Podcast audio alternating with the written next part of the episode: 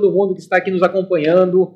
É, estamos no Litoral Podcast, iniciando mais um episódio do Papo de Pai Podcast para falar sobre parentalidades. Hoje, estou aqui com o pai para falar um pouquinho sobre a jornada dele, a carreira profissional. Ele está aqui em São Sebastião, São Sebastião. Ele está aqui em São Sebastião hoje gravando com a gente, mas ele é de Caraguá, ou melhor, ele está em Caraguá, mas ele é de Santo André. Mas enfim, sem muitas delongas, estamos aqui no Litoral Podcast para falar sobre parentalidade no Papo de Pai. E lembrando que, se você está no YouTube, já curte, compartilha, assina o feed, ativa as notificações no sininho, para a gente mostrar para os algoritmos da internet que tem gente falando sobre parentalidades. Se você está no Spotify, você também pode, opa, você também pode nos apoiar é, nos avaliando com cinco estrelinhas. E também tá lá tá, tem a possibilidade de nos seguir, acompanhar todo o nosso feed.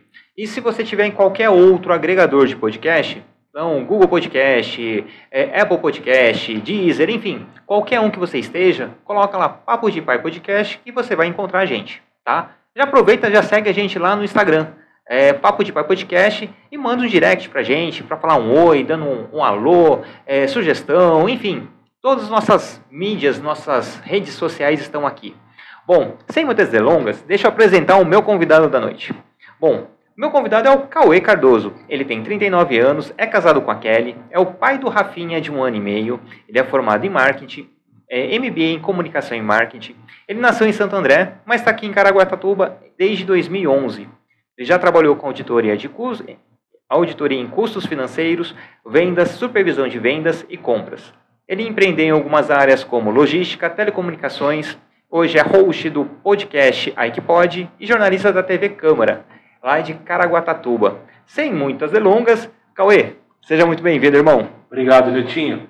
Obrigado pelo convite, foi um prazer quando você fez o convite para a gente estar aqui participando. E é legal, cara, eu sempre falo que a gente tem que fortalecer o movimento do podcast no litoral, é, como a gente faz lá em Caraguá e você fazendo aqui em São Sebá, e foi um prazer quando você fez o convite. Fiquei muito feliz, muito lisonjeado. E vamos aí, vamos falar de.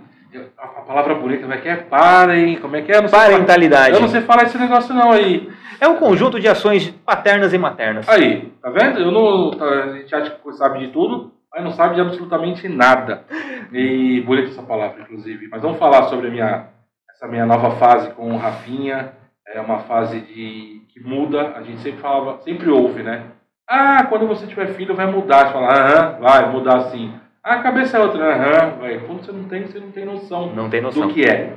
E aí quando o Rafinha veio, veio ao mundo, é, naquele momento, naquele exatamente no dia 21 de, de julho de 2022, a, a, às, às 14 horas e 45 minutos, que está aqui no braço marcado, a minha vida mudou completamente. Eu hoje sou uma eu sou um cara realizado como pai, como marido, como filho. Eu entendi o que meu pai e minha mãe passavam comigo, porque eu não era uma eu não era uma criança fácil e muito pelo contrário, eu sempre fui muito arteiro. Uhum. Você, é, é, e, e, assim a gente começa a ver alguns é, as, as, as semelhanças, né? O Rafinha é um meu, o moleque é terrível. E aí todo mundo fala, minha mãe, você era exatamente assim. Então, assim, é, muda, muda completamente, a gente vira outra pessoa, nada mais é pra gente. Então até brinco, quando eu e a Kelly a gente sai, a gente vai no, no shopping, e a gente volta sempre com uma sacolinha da Riachuelo, uma sacolinha da Renner.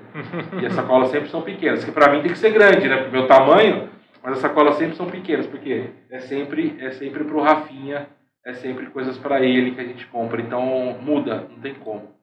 Mas obrigado, obrigado mesmo por ter uma introduçãozinha rápida, obrigado. É, de coração, estou muito feliz de estar aqui com você para a gente falar sobre esse meu mundo de pai muito feliz. Obrigado mesmo. Que massa, eu que fico lisonjeado de você ter aceito o convite, né, para poder falar um pouquinho da sua jornada, da sua carreira, da sua paternidade. Então é muito bacana fazer essas conexões, conhecer pessoas e assim a gente vai aumentando nosso leque de, de amizades. Exatamente. Então eu fico muito feliz. Ah, imagina. Então quem está aqui nos acompanhando, bom, deixe sua mensagem, uma pergunta, mensagem para o Cauê e dando feedback como que está a nossa transmissão, se tem algum bug aí na imagem, som, estamos aqui para poder fazer o nosso melhor para vocês. Até porque tá chovendo pra caramba, né? Então se a internet falhar, já sabe, né? É, a gente bota, Tá muita bota chuva na, aqui, tá muita chuva no desculpa na chuva. É. Não, mas tá mesmo, pô. Tem Tá, como, o negócio tá- tá- tá muito punk. absurdo, a chuva tá absurda. Bom, Cauezão, seguinte, é, você tá aqui desde 2011, né? Desde 2011. E como você veio parar em Caraguá? Cara, é uma, é uma- é uma história engraçada. Engraçada assim, entre aspas, né? É, a, minha, a minha vida sempre foi. é, sempre- é, são, são loucuras que acontecem. A minha, é, a minha tia, ela, ela era, ela já foi embora, já, foi, já subiu, infelizmente, ela era freira do Instituto das Pequenas Missionárias de Maria Imaculada. O que, que é esse instituto? Esse instituto é o que toma conta do Estela Mares, que é a Santa Casa de Caraguá. Só que minha tia não ficava aqui em Caraguá. Ela morava em Portugal, em Evendos. Ela morava lá.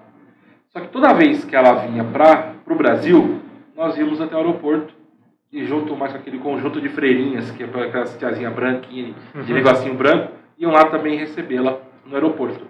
E dentro de uma delas tinha uma irmã, que é a irmã Maria Silvia, e ela, a irmã, a irmã Maria Silvia, ela, ela, ela era diretora, estava como diretora aqui da Santa Casa.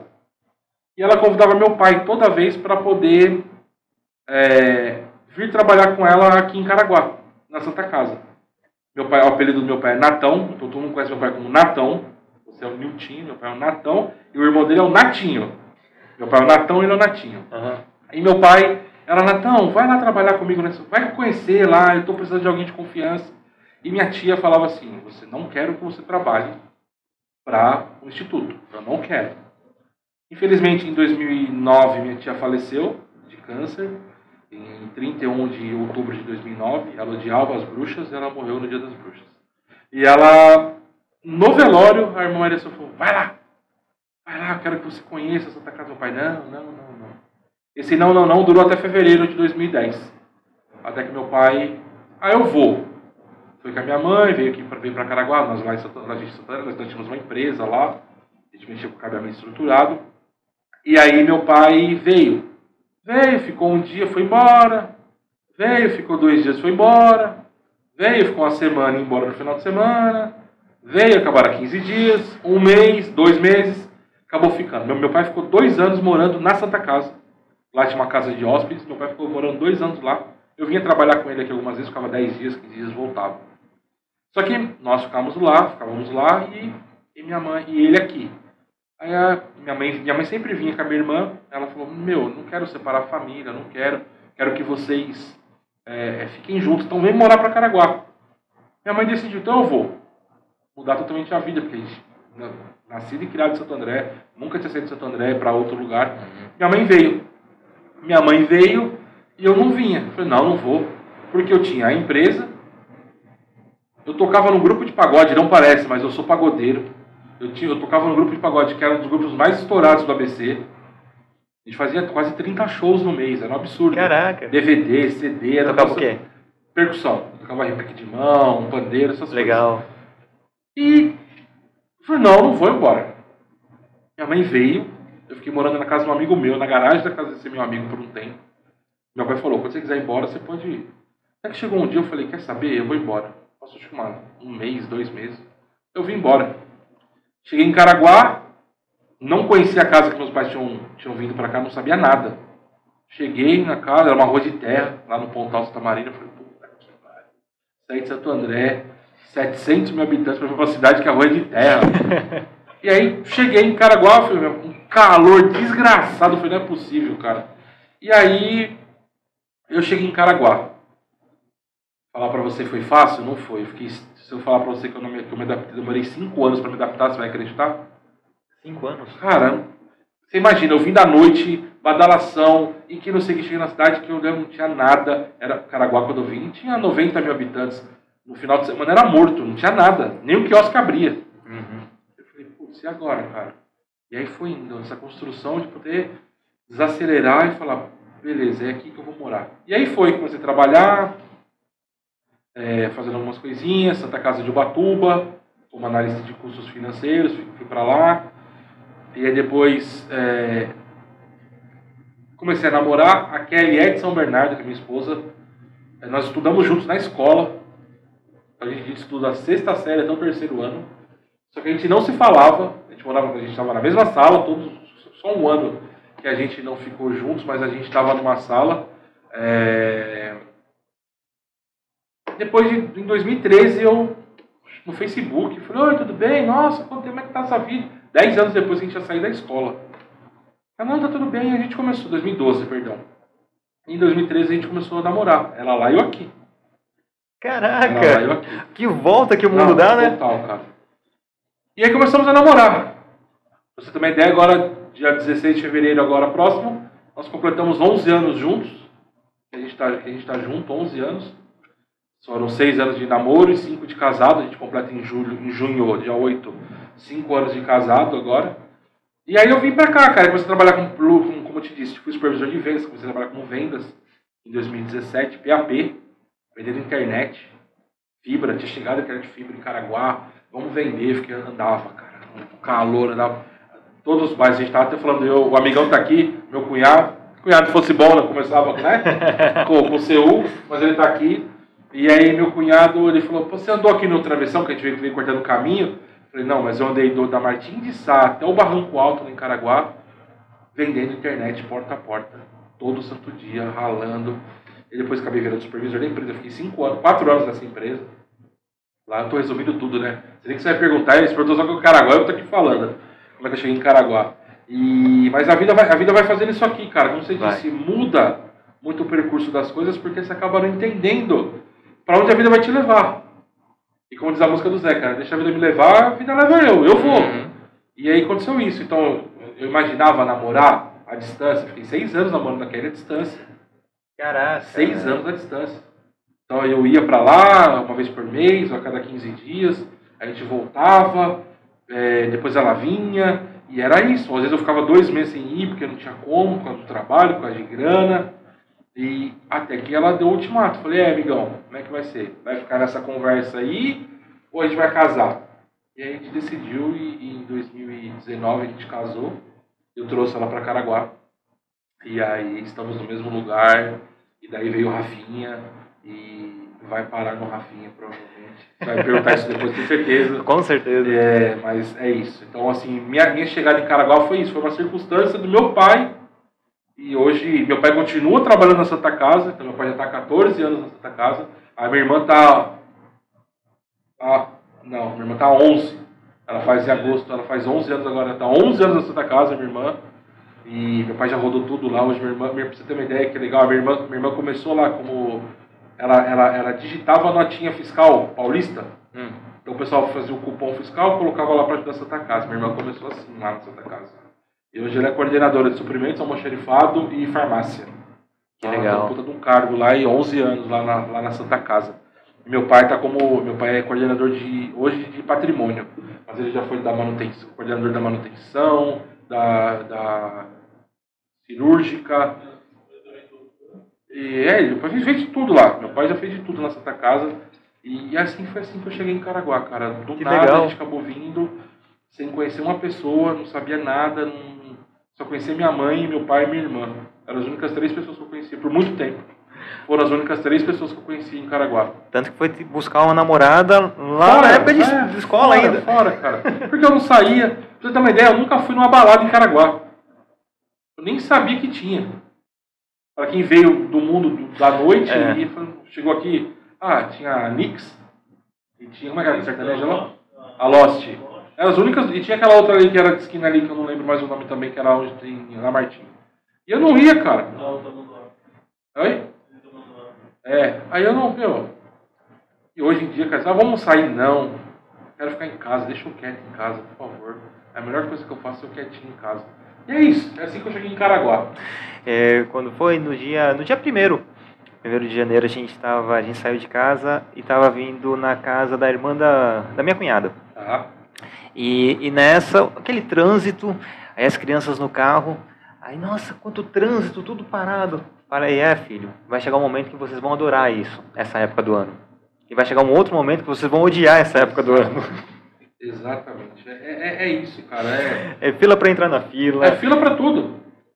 É fila para você saber onde está a fila. Exato. Qual que é a fila que tá aqui? Você tá na fila já. Ah, não, é aquela, aquela ali, então beleza, eu vou lá. É, não, é absurdo, cara. É absurdo. Morar, morar em cidade onde as pessoas vêm passear É. é totalmente diferente. E, eu- e isso, isso eu demorei para eu demorei um pouco para entender isso.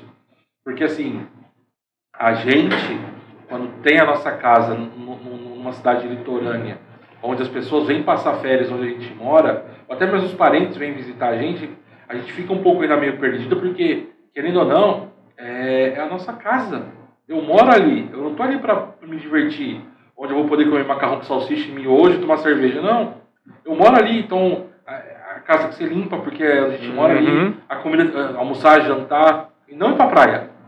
Mas a nossa cabeça muda. Eu, por muito tempo, meu, meu, meu percurso de trabalho era a minha casa no Pontal, então eu pegava a pista, que é sentido o centro, e ficava no centro. Eu nem lembrava de praia. Mas por muito tempo, eu falo pra você que por dois, três anos eu nem lembrava que tinha praia. E você era daquele tipo de que. Bom, você falou que não vinha pra cá, né? Mas quando você ia turistar numa, numa cidade que tem a praia, é, você falava assim, pô, você curte praia o dia todo, falava pra algum, algum local? É, eu falava, é, é assim, co- como eu não gosto, eu não gosto de praia.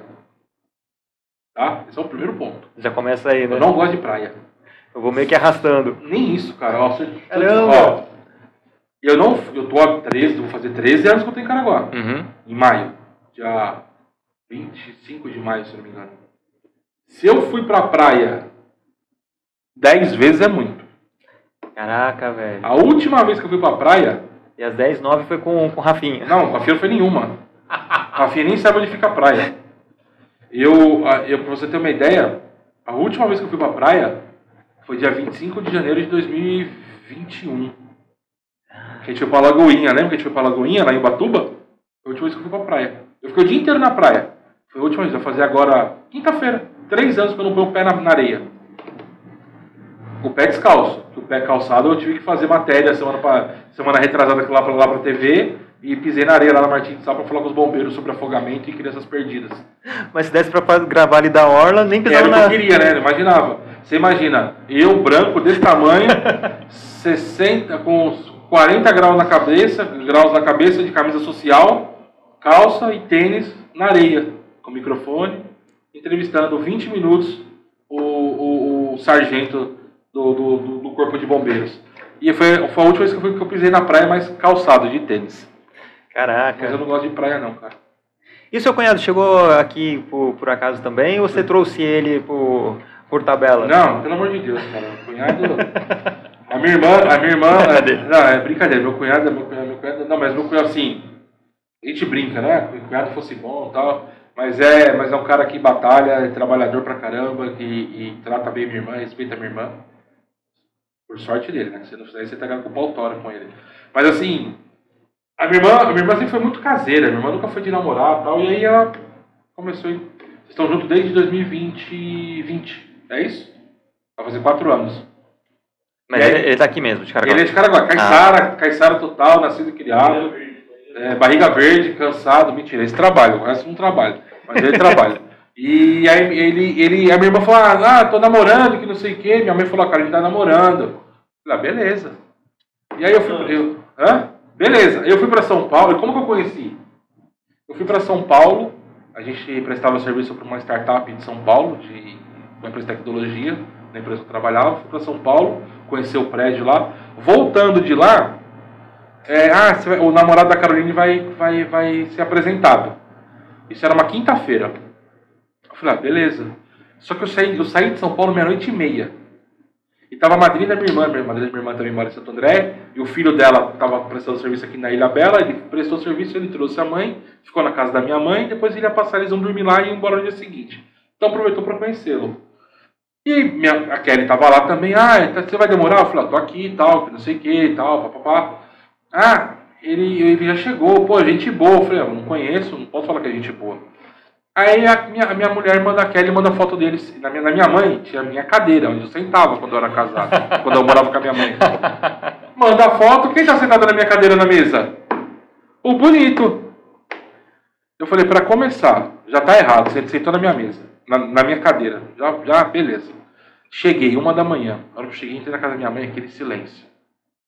Eu entrei, ele tava sentado na minha, na, na minha, na minha cadeira. Todo mundo, minha, irmã, minha irmã tava assim, ó.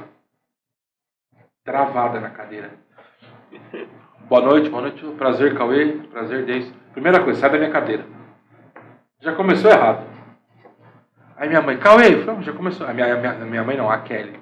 Para de ser chato. Eu falei, não, tá errado. Sentou na minha cadeira, tá errado. Eu ia comer, tava morrendo de fome.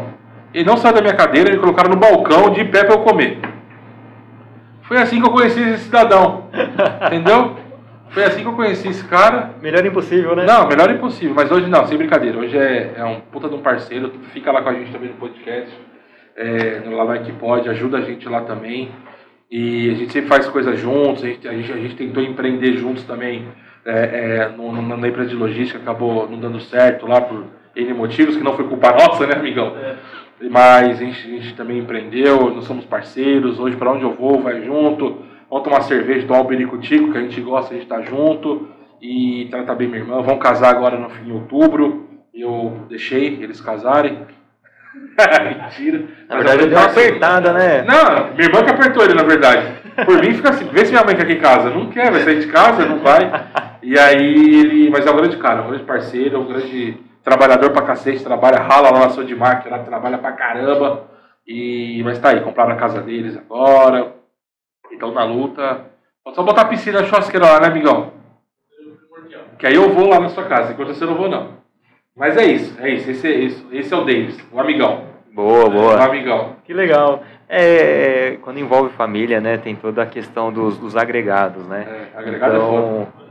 A gente pode escolher gostar ou não, né? É, é a opção que a gente tem, né? Se a gente vai querer ou não. Mas ele, mas ele é. Mas ele é, ele é, ele é gente boa pra caramba. É São Paulino, igual boa. a você, igual a mim. Então boa, aqui, boa. nós estamos aqui somente três tricolores aqui. E mas eu estou soprando roxo, verde, roxo não, soprando vermelho, branco e preto. É. Porque eu choro quando perde. Tenho tatuado, inclusive a taça da Copa do Brasil aqui, que foi uma, foi uma, uma, uma promessa que eu fiz, se ganhasse eu ia fazer. E é isso. E é isso. Tô vendo as mensagens ali, ó. Que massa. O pessoal do trabalho a Carol, o Everton, meu chefe lá. Valeu, obrigado para todo mundo aí que tá mandando mensagem aí. Obrigado mesmo. Que legal, dando um salve, ó. Gisele Silva. Gisele, minha esposa. Gisele, oi, Gisele. Um boa noite. Carol Neno. Também, ó, você é o cara. É, sou não, sou amigo dele. Sou amigo dele, não sou, não, não, não, sou, não sou o cara, não. Anderson também dando salve, tamo junto, irmão. Everton, boa noite também. Everton é meu chefe. Oh, o chefe tá prestigiando, tá, vendo? Você tá. É que, acho que ele tá esperando o outro chefe chegar, que tem o chefe, tem o chefe superior. ele é o coordenador, aí tem o diretor. O diretor tá vindo. Eles ficam no apartamento aqui, lá em Caraguá. Uhum. E aí acho que ele tá fazendo, ia fazer um churrasco lá pra, pra dar uma amenizada lá, entendeu? Ah, é, boa, hoje o dia foi meio tenso lá na, na, na TV, então ele tá esperando lá, mas obrigado, gente, pelo carinho, meus parceiros de trabalho lá. A gente na TV. A gente luta pra caramba lá pra fazer, pra entregar o melhor pra Caraguá. Que legal, ele falou, já tá aqui, ó. É, já tá lá? Já chegou. Ah, já tá aqui. então, ó, faz o churrasco aí, ó, carne de panela lá, hein, chefe. Pelo amor de Deus, hein. Boa, um abraço boa. pro Júlio que tá junto lá, que é o nosso diretor geral. É o que manda em tudo lá. E como foi a, a migração, né, de todo esse, esse lado... Ah, só um, um parêntese. Eu, eu nasci no Estalamares. Nasceu no Estalamares? Eu Gente, meus pais moram, moram até hoje em Bariqueçaba. Tá. E nessa meu pai tinha um Fusquinha. E o bolso estourou, o bolso estourou? Ah, não, não se estourou. Tava com as contrações, vamos pro hospital. Chegou no hospital, não tinha anestesista. Minha mãe não tinha, não tinha passagem e vai ter que ser cesárea. Não tinha anestesista no hospital. Vamos para Caraguá. Meu pai, acho que fez em 10 minutos São Sebastião, Caraguá, Puta no Fusquinha. em 83, nasci lá. Caraca. Você nasceu nos Talamares também? Aí. Rafinha nasceu nos Talamares também, meu filho nasceu nos Talamares também. Que massa, que Legal, massa. Acho que todo mundo, mas.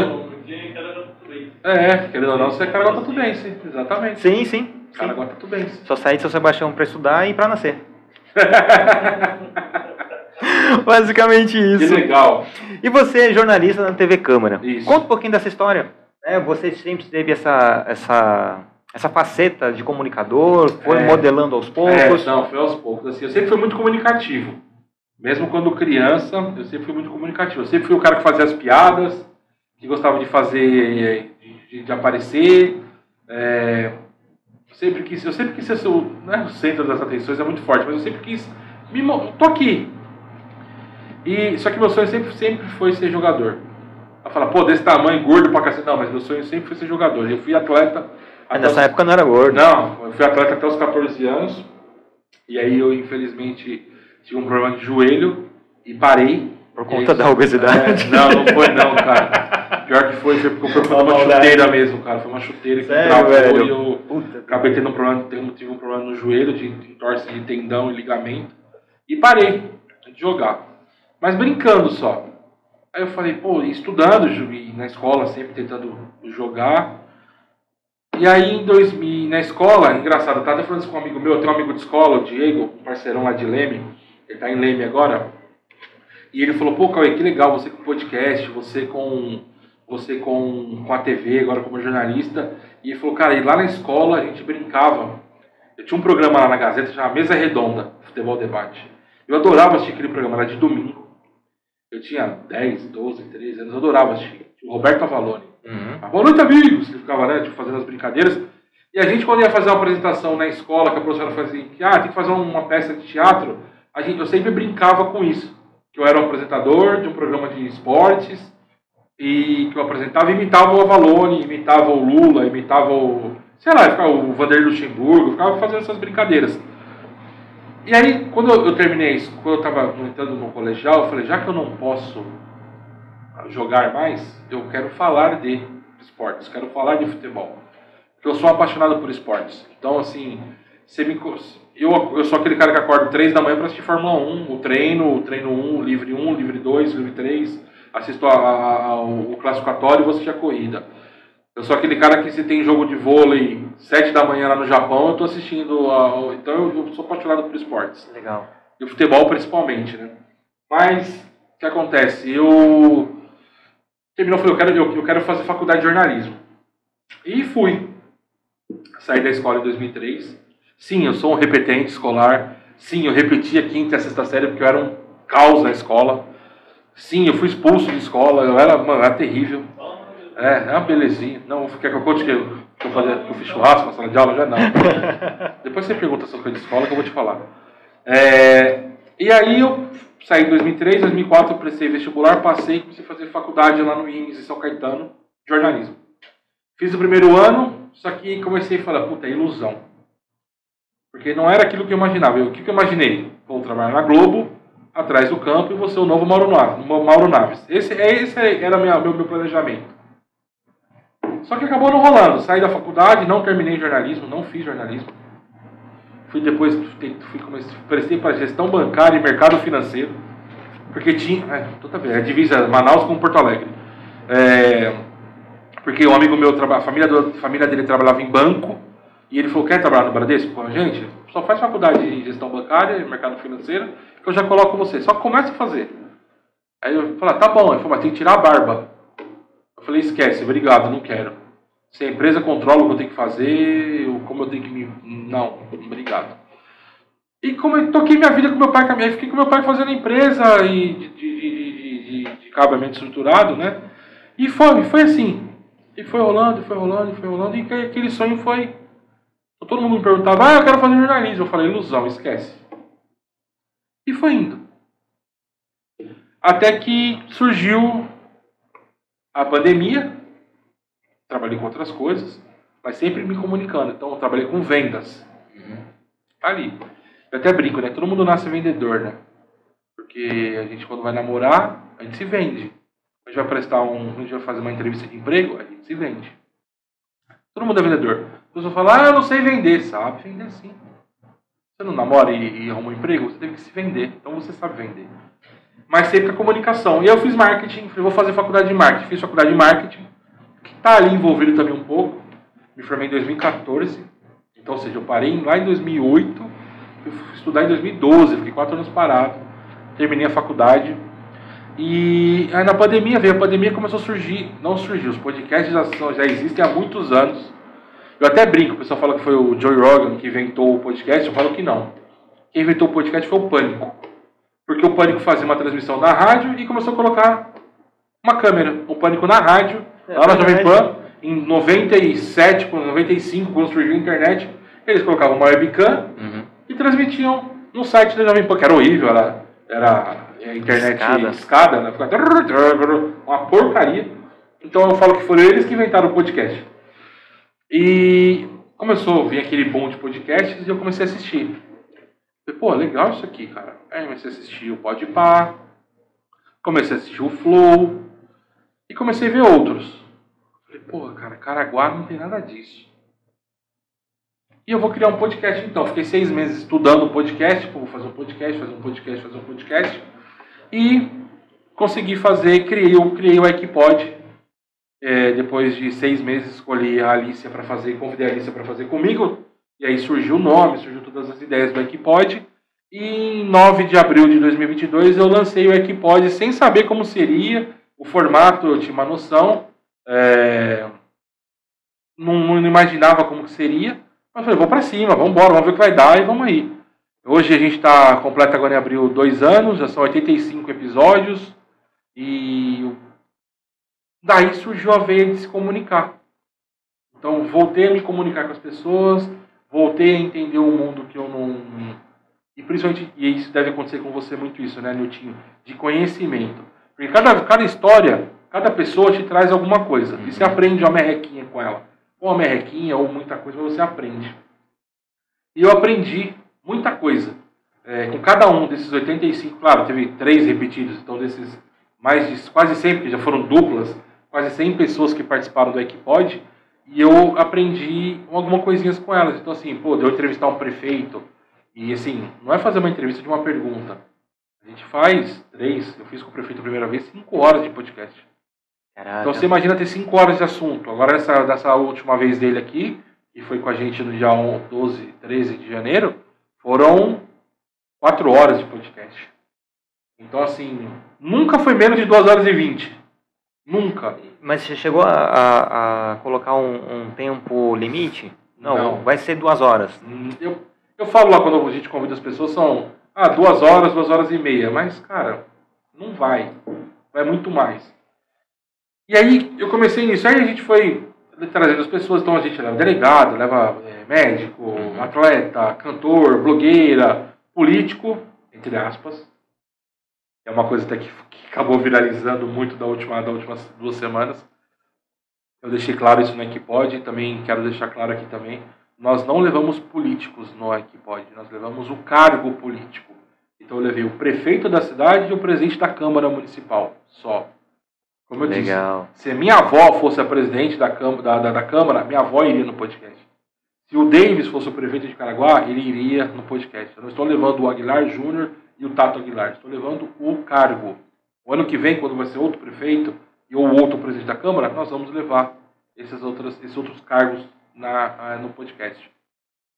E aí,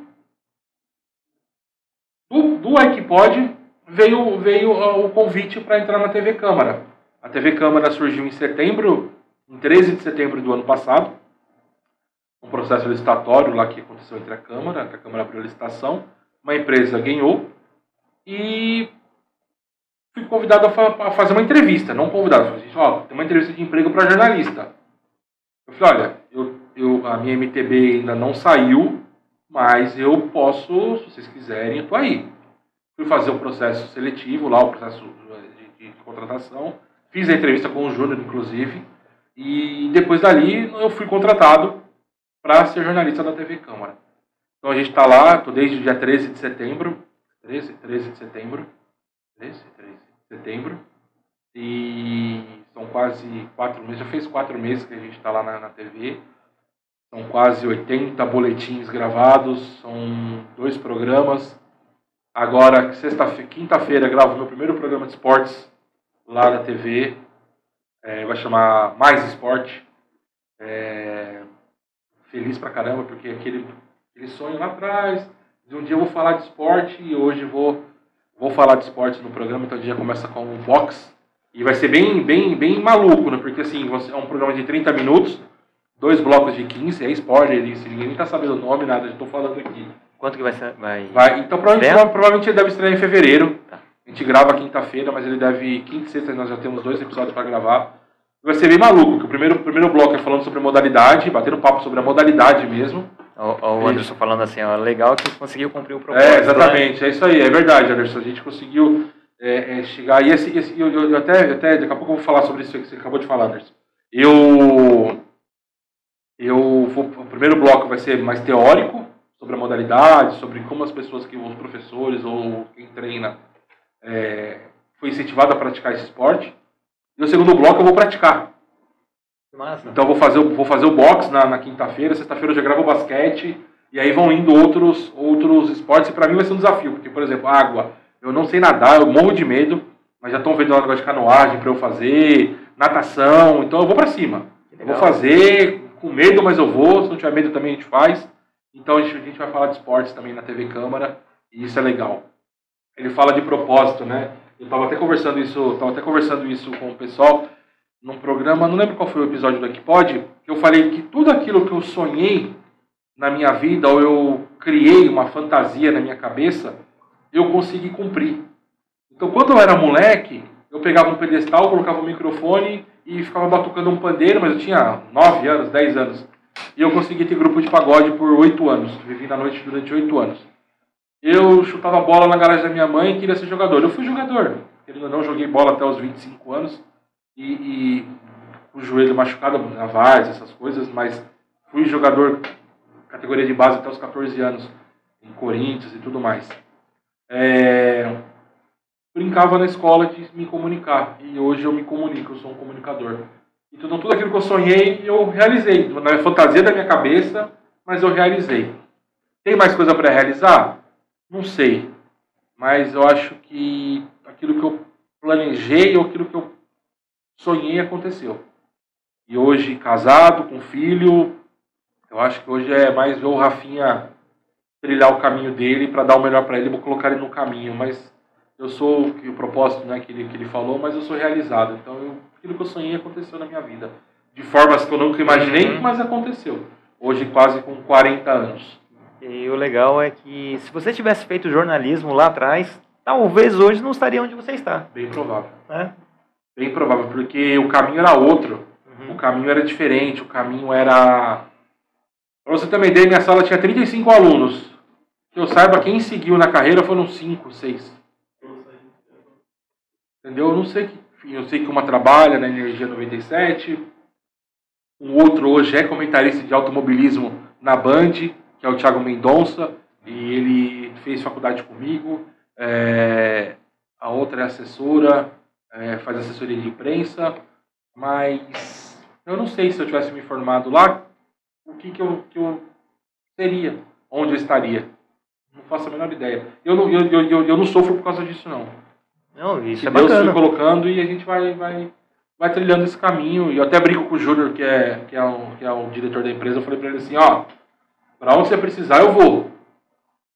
Ah, não, não vai. Ah, Cauê, eu preciso que você vá para Ilha Bela. Eu vou. Então eu falei para ele, para onde ele quiser que eu vá, a gente vai. E aquilo que eu, que eu falei para você no começo, no off, eu falo para todo mundo. Para mim, o mais importante é chegar na informação. Como ela vai chegar, para mim não importa. Pombo correio, fumaça, sinal de luz, o Batman, lá não me interessa. A informação tem que chegar. Ponto final. Porque se ainda olhar de forma. O, o quão carente é a, a, a, essa chegada da informação, dá margem a pessoas oportunistas de manipular a informação. É. Né? Então, o importante é chegar. Né? E você vai filtrando, de vai forma correta, mas tem que chegar. Né? Então, é que bacana. E eu falo, né, o homem planeja, Deus ri. Né? É. Então, você meio que é, é, jogou para o universo, mentalizou é. as coisas legais que você gostaria de, de, trilhar. Deixa lá. E em algum momento chegou. Chegou, né? chegou. E assim, com isso da informação, ela é muito carente. Por exemplo, a gente pega Caraguá, é, as pessoas não sabem que Caraguá tem. Não sabe. E deve acontecer isso em São Sebastião também. Uhum. Ah, nossa, tem uma loja de não sei o quê. Nossa, tem alguém que faz isso. Não, é, tem. Eu não sabia que tinha. Não, a informação tem que chegar.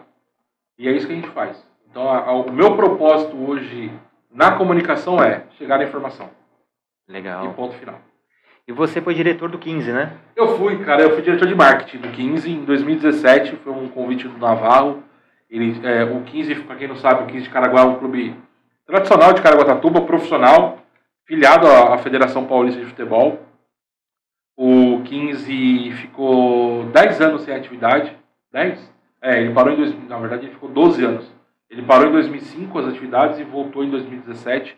E o Alexandre Navarro ele, ele, ele conseguiu colocar o clube e tentar fazer alguma coisa junto com o Cláudio e o Léo, também são lá de Caraguá. E aí eu fui convidado a trabalhar como diretor de marketing. Ó, a gente precisa de alguém que faça isso, isso, isso. E eu fui, foram seis meses de, de 15, e foram seis meses muito legais que a gente conseguiu trazer nas categorias de base lá para o 15. A gente participou da Copa, pela Associação Paulista de Futebol, a gente participou da Copa Ouro, com as categorias é, 13, 15, 11, 11, 13, 15 e 17. Mas a gente conseguiu levar o São Paulo lá para jogar no 15, o Palmeiras. Então, assim, começou a movimentar a cidade aquele nostalgia que você falou que você ia ver jogo uhum. do 15 lá no final dos anos 90 é, quando o 15 conseguiu acesso, mas infelizmente não pôde é, jogar a 3 por conta do estádio, tamanho e capacidade de estádio. Mas a gente conseguiu trazer isso um pouco, que era faixas na cidade, vai ter São Paulo e 15 de Caraguá, sub-15 e sub-17. Vai ter, vai, ter, vai ter Palmeiras e 15 Palmeiras, é, sub-11 sub-13. Então a gente conseguiu trazer, para você ter uma ideia, quando a gente foi, foi São Paulo e 15 São Paulo, é, deu quase duas mil pessoas lá, no, na, na, na, na, Toca do Leão, que a gente chamava lá, aquele estádio do 15. Então, pô, bastante gente. E movimentou, a galera foi. E, pra você ter uma ideia, o que empatou o primeiro jogo e perdeu 2 a 1 e 0 a 0 com o São Paulo. Então a gente conseguiu fazer. Foi legal. O, o sub-20 o sub, sub ficava com a, a, Secretaria de Esportes. Eles foram até vice-campeões da Copa Ouro desse ano. E aí. Mas aí em, julho, agosto de 2017 eu, eu, tive, eu saí, eu fui trabalhar em vendas em outra área, mas deixei o 15 é, estruturado, com, a gente tentou fazer um, um plano de. Apresentei para a diretoria um plano de sócio-torcedor, uma parceria até com a Sabesp, inclusive, que é feita igual com foi feita com o 15 de Piracicaba, um, projeto. A gente montou um projeto, mas acabou não andando, que era bem legal, inclusive, que eu copiei, eu copiei do 15 de Piracicaba, que é o seguinte, é, um real da conta, tinha uma, vinha a conta embaixo vinha um outro boletim, um outro código de barra, com um real, que esse dinheiro seria revertido para o clube. E ficava é, a escolha do, do, do, morador se ele queria pagar ou não. Ele não era obrigado a pagar. Mas se ele pagasse aquele lá, esse valor era revertido para o 15. Legal. Acabou não andando esse projeto, mas a gente montou todo estruturado. Para você ter uma ideia, eu, eu, eu peguei todo o, o, business plan do, do 15 de Piracicaba eles começaram o primeiro mês, arrecadaram 5 mil reais, no segundo mês, no, no, no, primeiro trimestre, 5 mil, no segundo trimestre, 20 mil, e mora da história, eles estavam finalizando 150 mil reais todo mês, porque a cidade inteira pagava, apoiando o clube. Mas acabou não dando certo por outras questões, e aí eu saí do 15 de Caraguá, mas foi, foi legal, porque eu sempre quis trabalhar com futebol, e estar lá no clube, e viajar com o clube, então a gente foi jogar, você também deu o primeiro jogo do 15, depois da volta, foi contra o Flamengo de Guarulhos, lá em Guarulhos, vitória do 15, 1x0. Que da hora. E eu filmei o gol, eu tava lá, eu tava. Eu fazia a parte da filmagem, então eu filmei o, o gol da volta do 15 e completou agora. É, foi 2017, sete anos dessa, dessa volta do 15. E o 15 está aí, lá com o Borracha, lá que hoje é o presente, antes era o Dr. Pedro Norberto, e hoje com o Borracha lá, eu também com o Tarracha, o Tarracha, o Borracha está lá com o 15 tentando tentando fazer o nome do 15 de Caraguá, mas é difícil. Não é fácil, a federação não ajuda e é bem complicado, mas quem sabe um dia chega alguém lá, uma SAF agora que é, a, a, é o do momento, compre o 15. O 15 está certinho lá, todo registrado lá na Federação Paulista, tudo bonitinho, mas quem sabe não vem alguém, compre o 15 e coloque o 15 para funcionar novamente e faça o 15 crescer. Eu, eu, eu, eu, tenho um carinho muito grande pelo 15, o 15 de Caraguá e quem sabe um dia a gente consiga organizar e ajudar um pouco mais o 15. Sim, sim, e fomentar a cidade, fomentar a região, né? Não, e, e fazia. Os, comerciantes, a rádio lá, Caraguá FM ajudava muita gente, o Mazei e o Evandro, ó, o 15, a gente levou a gente várias vezes lá. E, mas quem sabe? Quem sabe um dia o 15 volte e a gente vai lá tá torcendo, vou levar o Rafinha para torcer pro 15. Que legal, que legal. E eu, eu me recordo, né, uh, quando eu tava na, na B1, e a campanha ganhando e a, possibilidade de, de chegar na, na, final, subir. Eu lembro que foi em, em, alguns jogos dessa, dessa campanha, agora não vou recordar o ano, se foi 98, 99. Eu acho que foi 99. É, eu acho que foi 99. Se eu não estiver enganado aqui pelos os releases lá que eu tinha lá, eu, se eu não me engano, era 99.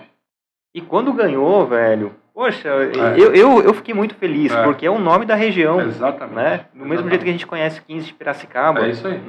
de nunca ter ido a Piracicaba, mas já ouvi falar do nome. É. Alguém lá no interiorzão está conhecendo o 15 de Caraguá. É isso, é isso. É, isso. E eu fiquei muito feliz com isso, mas por conta de toda essa burocracia. É, o estádio tinha que ter no mínimo capacidade para 15 mil e a toca ali só era para 9 mil.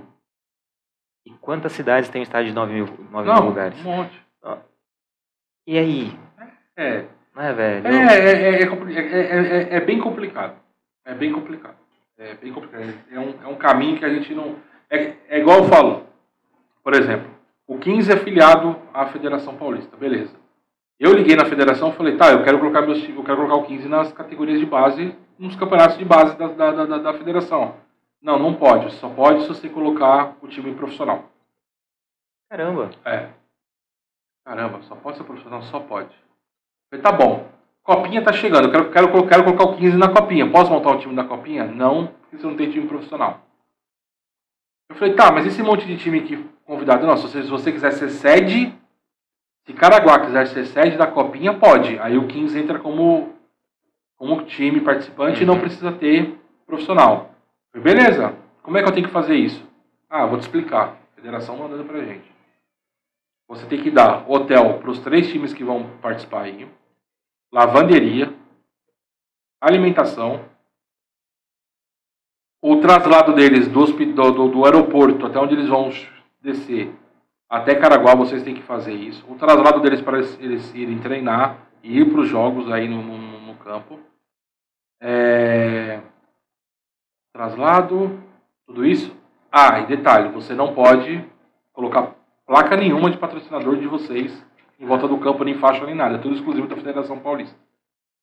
Ou seja, é para divulgar mesmo, né? É, então a gente pensou assim, pô, peraí, beleza, eu vou traslado, hotel, aí eu vou fazer uma parceria com o hotel, não posso colocar a marca do hotel lá, porque eu vou, vai aparecer aonde o hotel? Alimentação, vou arrumar uma alimentação para a delegação vem com 22 jogadores, mais uns, uns 5, 6, vamos, vamos colocar 30 pessoas. A gente está falando de 90 pessoas, eu tenho que arrumar um hotel quarto para 90 pessoas, alimentação cinco vezes por dia, não, assim, 450 alimentações diárias, para ficar três jogos, para ficar uma semana em Caraguá e ir embora. Não posso colocar uma placa?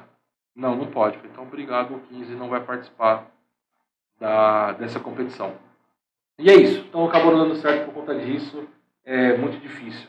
Ah, quer participar do profissional? Beleza, a Federação Paulista, Paulista te dá 50 mil reais para você participar da mesinha. Beleza, 50 mil, legal. Se atrasou um minuto para entrar no campo, 10 mil reais de multa. Tem, você chegou no, no, jogo, não tem a bola, as, as 10 bolas que eles pedem, mais 10 mil de multa. Eu ouvi de um presidente de clube que participou da bezinha e falou: a federação me deu 50 mil, eu encerrei a bezinha devendo 150 mil para a Federação Paulista. Caraca. De multa, de não sei o que, mais ou menos coisa. Entendeu? Então não dá certo. E assim, se for analisar CBF, você começa a entender ah, como é, é funciona. Isso, é, é, isso. É o que está hoje lá é reflexo do que acontece embaixo. Isso é, isso é batata. Nossa, que. Batata. É triste isso, né, velho? É, mas é o futebol brasileiro, onde 1% é milionário, os outros 99% sofrem, ganham menos que dois salários mínimos. Pior. Agora tem os campeonatos regionais, vai chegar agora em abril, 90% fica desempregado. Vai trabalhar em supermercado, Uber e por aí vai. Exatamente. Bom, e Rafinha, como chegou na, ah, na sua vida, Rafinha... né? Foi planejado, desde, desde brinco... sempre foi quisto? Não, eu brinco assim, ele não foi planejado. Mas se a Kelly parou de tomar remédio, é porque ele foi planejado. Então a, a gente, a Kelly, vamos parar de tomar um remédio e tal, o anticoncepcional. E aí o pessoal até brinca, né? Tem pessoas que ah, param de tomar anticoncepcional, no mês seguinte já, já tá grávida. Só que eu ouvi de uma pessoa, acho que foi até a Kelly que me falou, não sei se ela tá com tipo por causa do Rafinha lá em casa, ela mesmo, amor, um beijo, te amo. É, amo Rafinha. É, cada ano que a pessoa toma um remédio é um mês que ela demora para engravidar. A gente ouviu isso de alguém. Eu não sabia É. dessa correlação. E ela ficou sete anos tomando remédio. Em sete meses ela engravidou. Sete meses depois que ela parou de tomar o remédio, ela engravidou. Então, aconteceu da seguinte maneira. Aí, normal, a gente tocando nossa vida de casado, beleza. Ela parou de tomar o remédio em fevereiro, em abril de 2022. E depois do Covid, eu fiquei, eu, tive, eu peguei Covid e eu fiquei, a memória era, era maravilhosa. Agora ela tá umas picotadas. E aí ela parou tomar o remédio, beleza. A gente continuou nossa vida de boa, tranquilo.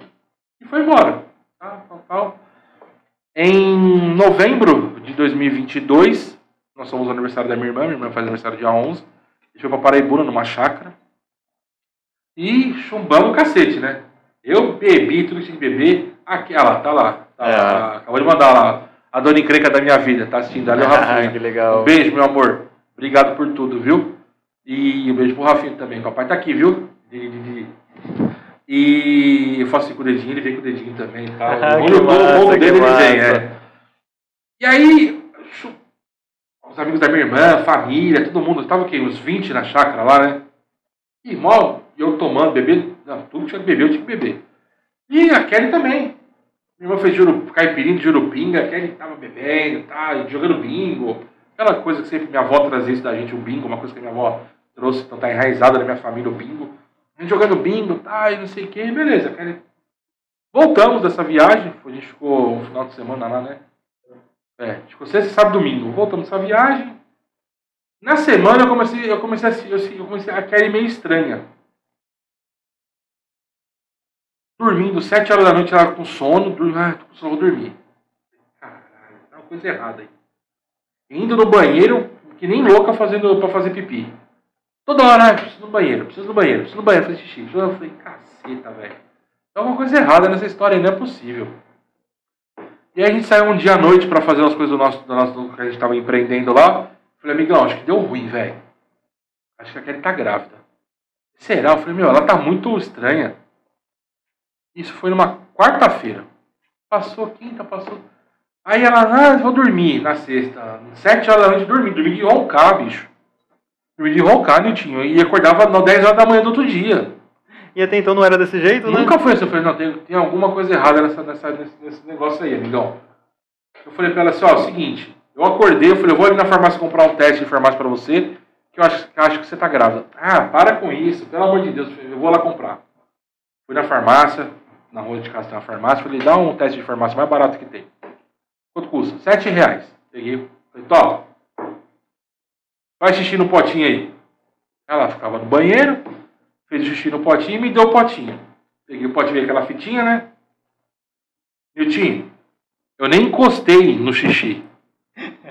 Eu nem encostei. Tava chegando perto, já deu a segunda linha. Só com vapor Na já. hora que eu coloquei, segunda linha. Falei, puta que pariu. Falei, ó, você tá grávida. Ah, para com isso, tô grávida. Tá errado esse teste. Compra um outro. Esse de 7 reais não vale nada. Tá bom. Fui lá na farmácia. Falei, ó, deu positivo. Mas minha mulher falou que esse de 7 reais não presta pra nada. Tem um outro aí que a gente possa. Ah, tem um que dá até as semanas. Custa 50 pau. Então me dá essa me dá essa bosta aí. Comprei. Comprei o, comprei o, o ticaracatica do, do negócio e fui pra, fui pra lá. Falei, Tó, esse aqui você tem que fazer xixi no negócio aqui. Aí ela fez xixi e me deu. Que ela deu o negócio, ele fica uma ampuleta, né? Uhum. É, é ampuleta que chama? É, né? É, é. Ampuletinha fica lá. Bicho, a ampuleta deu duas voltas e apareceu lá, grávida. Deu três voltas, mais três. Tá grávida de mais três semanas já. Falei, você tá grávida. Ela, puta, começou a chorar. Eu falei, caralho, a gente vai ser pai, que não sei o quê. E eu sou quinta série, bicho. Eu não tenho estrutura nenhuma pra ser pai na minha cabeça. Eu sou muito quinta série. Então começa, ó, tem piadinha, não sei o quê. Eu já vi com a piadinha de quinta série. Mas eu falei, beleza. Eu falei, tá, tá aqui. E ela não acreditando. Mesmo com dois testes. Ok. Passou mais um período, passou mais um tempinho. A gente, a gente foi na, a gente ligou pro pai dela, o pai dela não, não, não atendeu. E aí, o pai dela tá- mora lá em São Bernardo. E a gente foi na casa dos meus pais. Dos meus pais e minha irmã. A gente tava conversando e tal, e não sei o que. Eu com os dois testes no bolso.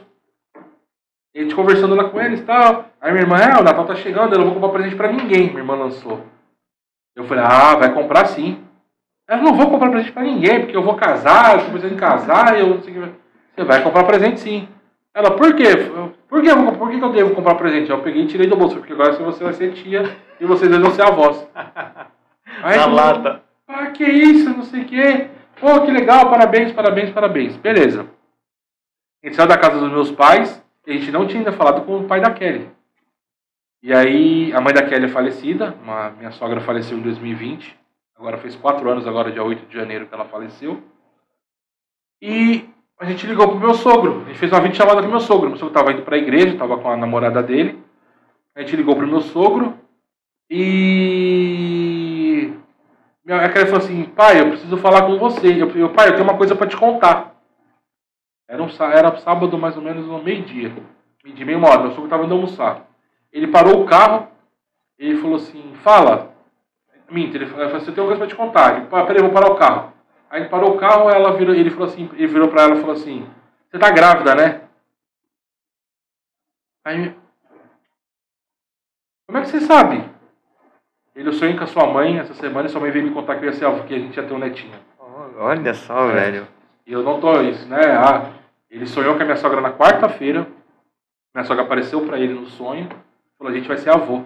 Caraca. Só que ele não sabia, porque ele achava que era meu cunhado. Porque meu cunhado e minha cunhada, minha cunhada o irmão da Kelly, estavam tentando.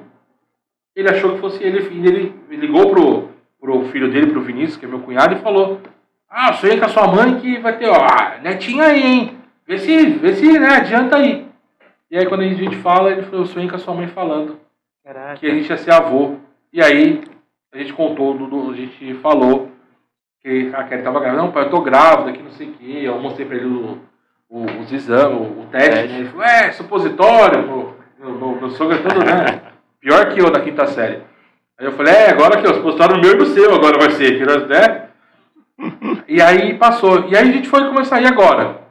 Vamos fazer o exame de sangue. Na segunda-feira a gente foi no laboratório, porque a Kelly não acreditava que estava grávida. Fez o exame de sangue, chegou no, no outro dia o resultado positivo. A Kelly não acreditava que estava fazendo, estava grávida. Verdade. A Kelly foi acreditar que ela estava grávida quando ela foi fazer a ultrassom. Ela viu, escutou o batimento cardíaco do Rafinha. Ela é, saiu de lá, a gente saiu. Eu acho que agora é, eu tô, eu tô grávida. eu falei, você tá grávida há um mês já, agora, mais de um mês está grávida. E aí foi. Só que assim, nós dois, um olhando para a cara do outro, tá, nós vamos ser pai. E aí, como a gente tem que fazer? E você passou por isso, você tem quatro, né? E, cara, começou a correria de como, como que vamos fazer. Então é montar. Hã? Quê? Não, eu tenho um só. Não, tem que ter dois não, mano. Tem que ter dois nada. E aí eu falei, agora correria, né? Então monta quartinho, então você pinta quarto, coloca faixinha, é safari, e não sei o quê. E aí não tinha, não tinha a revelação. Uhum. Se era menino ou menina.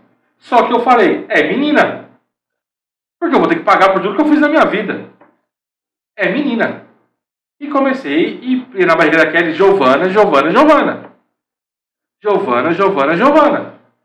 Ah, não, mas é menino. Não, é Giovana. É menina, pô. E estava decidido, se fosse menina era Giovana, e se fosse menino era Rafael. A gente escolheu Rafael e Felipe, e menina seria Giovana. Beleza, bora. É aquele negócio, né?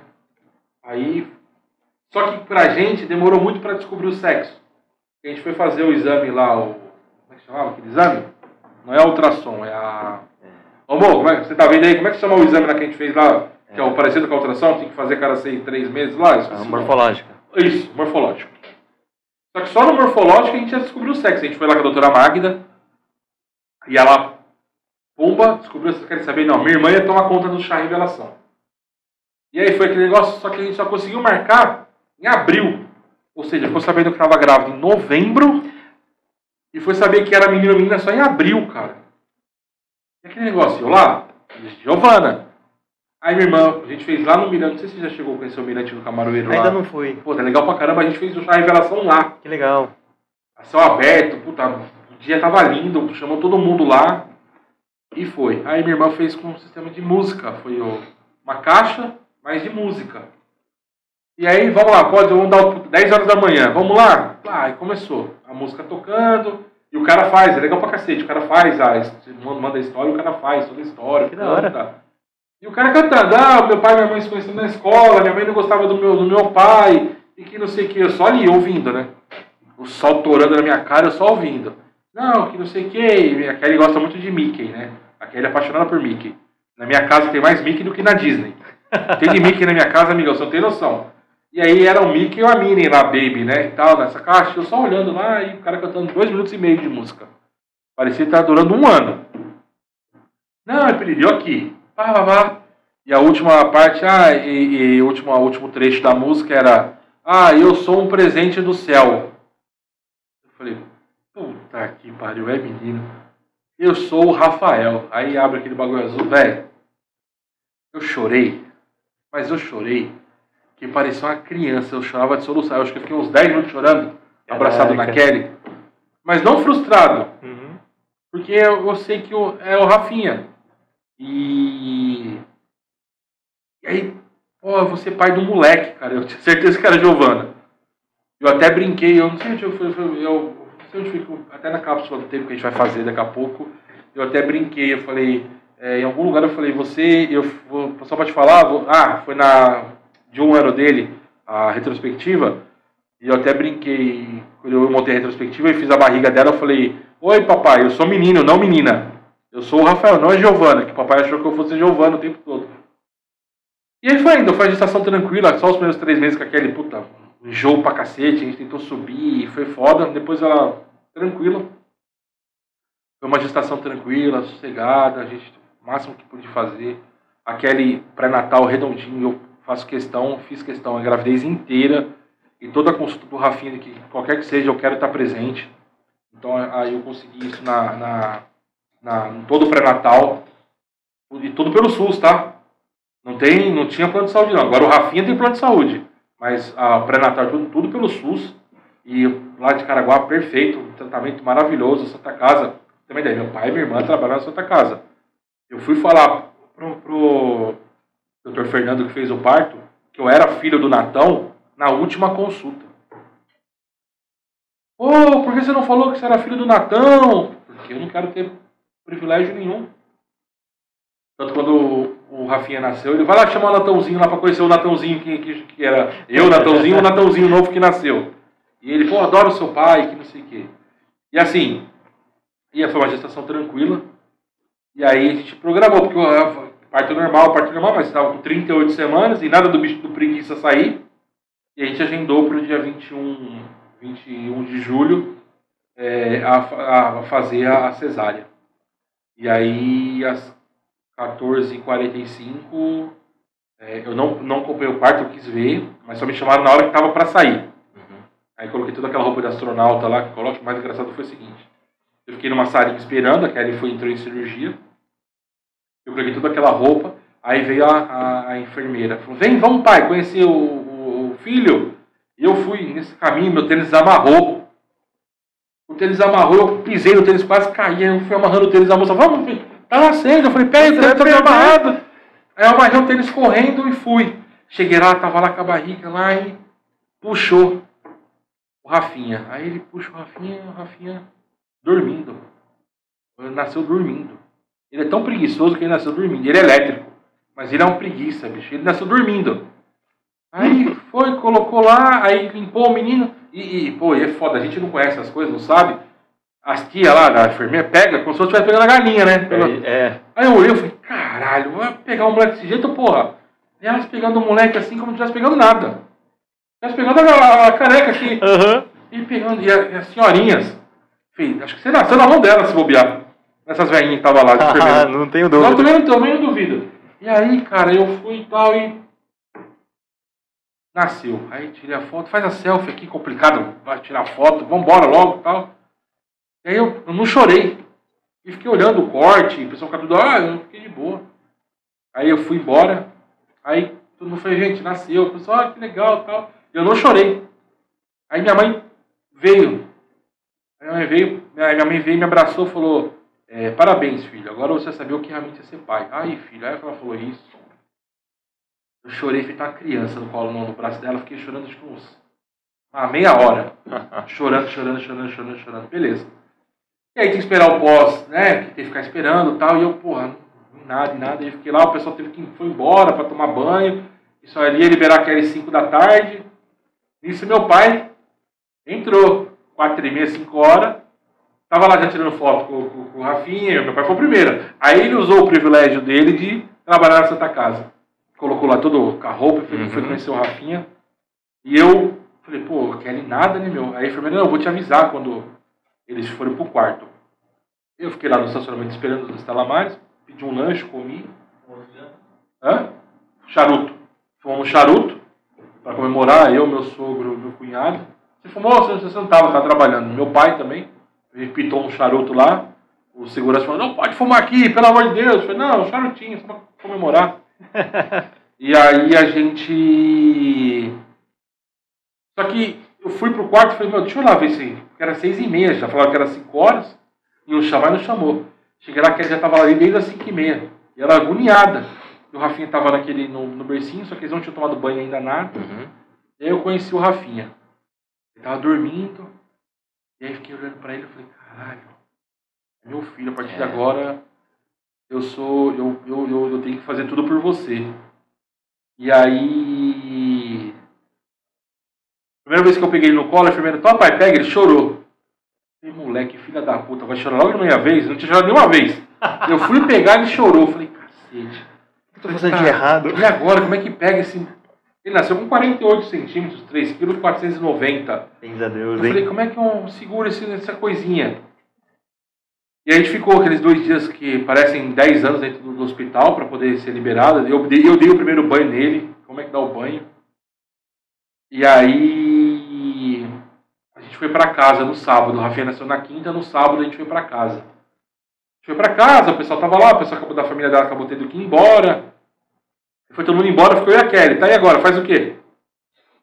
Como é que. Faz o quê? O que, que faz? Liga a televisão para ele assistir alguma coisa, deixa dormindo, põe no carrinho, põe no berço, o que que faz? Dá de mamar. E aí a gente começou, ficou eu e a Kelly lá em casa e tal. Só que a partir das 11 horas da noite ele começou a chorar muito. E chorava e não parava, e não parava, e não parava, e não parava, e não parava, e não parava. Nós tivemos alta sábado, dia 23 de julho, às 17 horas. Sábado, 23 de julho, meia-noite, a gente estava voltando para o hospital. E a gente não sabia porque esse moleque não chorava. Aí tava, tinha uma pediatra de plantão no Estela Mares, você pode voltar 30 dias, você pode voltar. Ela, mãe, deixa eu ver seu leite. Mas não está saindo nada. Caramba. Sai gotinhas. Foi medir a glicemia, que eles medem pelo pezinho, uhum. o limite é 40, ele estava em 43. Tá com fome. A enfermeira falou, não, a médica olhou e falou, não, aqui ó, a fórmula é essa, essa ou essa. E pode dar para ele. E aí a gente começou a aplicar Tamil Pro Futura, foi a 1, a 2, a 3, agora está na 3. Então ele, na, ele não teve leite, não, que empedrou, não tentou. A gente fazia, a gente foi no Pro Mulher, que puta, ajuda pra cacete. Lá com a enfermeira Ana, que ensina essa, esse, esse, como faz a amamentação correta, como pega, mas não ia, não adiantava. Não saía. Então ficava só para ele poder. Machucou, inclusive. E ela. E aí foi sempre na fórmula. E aí, o primeiro mês aquilo, né? Pô, por duas em duas horas, e vai, uma luta. Mas ele sempre dormia bem, mas acordava só para dar uma mamar. E aí, com 46 dias de, de vida, ele começou, a gente começou a sentir que a barriga dele começou a ficar dura. E aí a gente levou para o SUS, e aí atendimento, tava, foi fazer um exame, ele estava com fezes e gases acumulados. Caramba. É.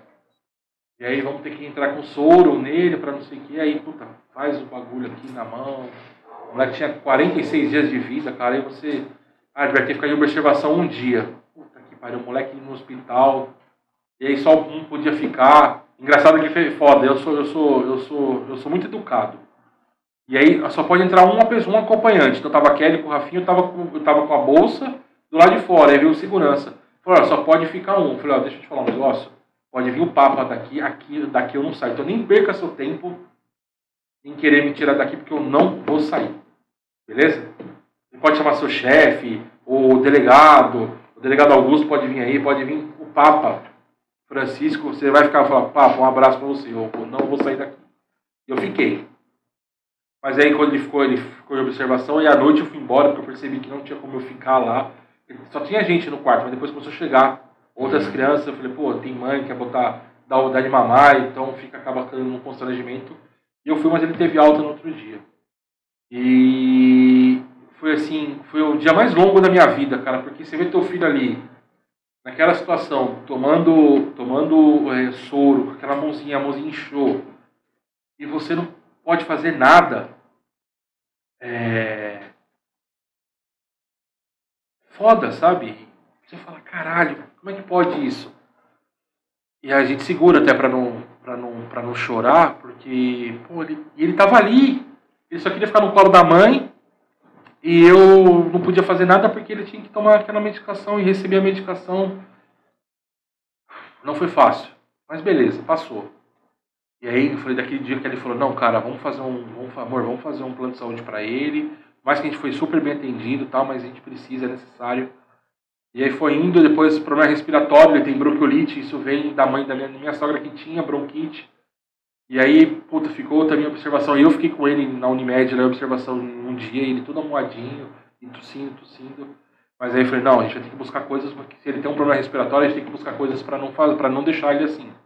Então é o tratamento preventivo com caloba que a gente dá. Caloba puta, para quem é, se é dica que eu puder dar. Seu filho tem um problema respiratório, eu não sou médico, tá? Mas assim, pra gente, pra gente funcionou, que foi o caloba. É uma, é uma, é uma, é uma, é uma planta, uma planta que, medicinal que é vendida em qualquer farmácia, caro pra cacete, custa 100 pau. Mas faz o tratamento que é o seguinte, dá 10 gotinhas 3 vezes ao dia, durante 10 dias, para 20 dias, faz 10 dias de novo, para 20 dias e faz 10 dias de novo. Que aí você. É um tratamento preventivo. O Rafinha, desde então, nunca mais teve nenhum problema respiratório. É, desde aquela vez que ele, com 46 dias, o Rafinha nunca teve uma cólica. Nunca chorou de cólica, nunca teve nada. Mas também, assim, é probiótico, é vitamina, é anti. anti não, como é chama que a gente dá? É probiótico, vitamina, é, imunidade, então Rafinha toma probiótico à noite, toma três, três gotinhas ali, e dez gotinhas pela manhã, e fica legalzinho. A gente gasta um dinheiro, mas assim, não é gastar dinheiro, a gente tá é a saúde do filho. Então a gente e aptamil, mordendo, e gastando, e vai embora, porque ele toma até hoje. Uhum. Ele pede a mamadeira, então ele toma. Mas assim, cara, se a gente puder fazer é... Falar do Rafinha, ele é meu combustível, eu chego em casa, às vezes eu chego em casa, eu saio de casa, ele tá dormindo, que dorme com a gente na cama ainda. Mas vai acabar isso aí, ele vai pro quarto dele, semana que vem ele vai pro quarto dele. Até então, porque vai vir a segunda, né, agora? Não, não vai vir não. Não vai ter não. O pessoal tá brigando, vai vir a Giovana. Não, e se eu a Giovana? Vai vir o Felipe? Não. Assim, a gente... Não é porque ter filho, porque realmente é um custo muito alto, uhum.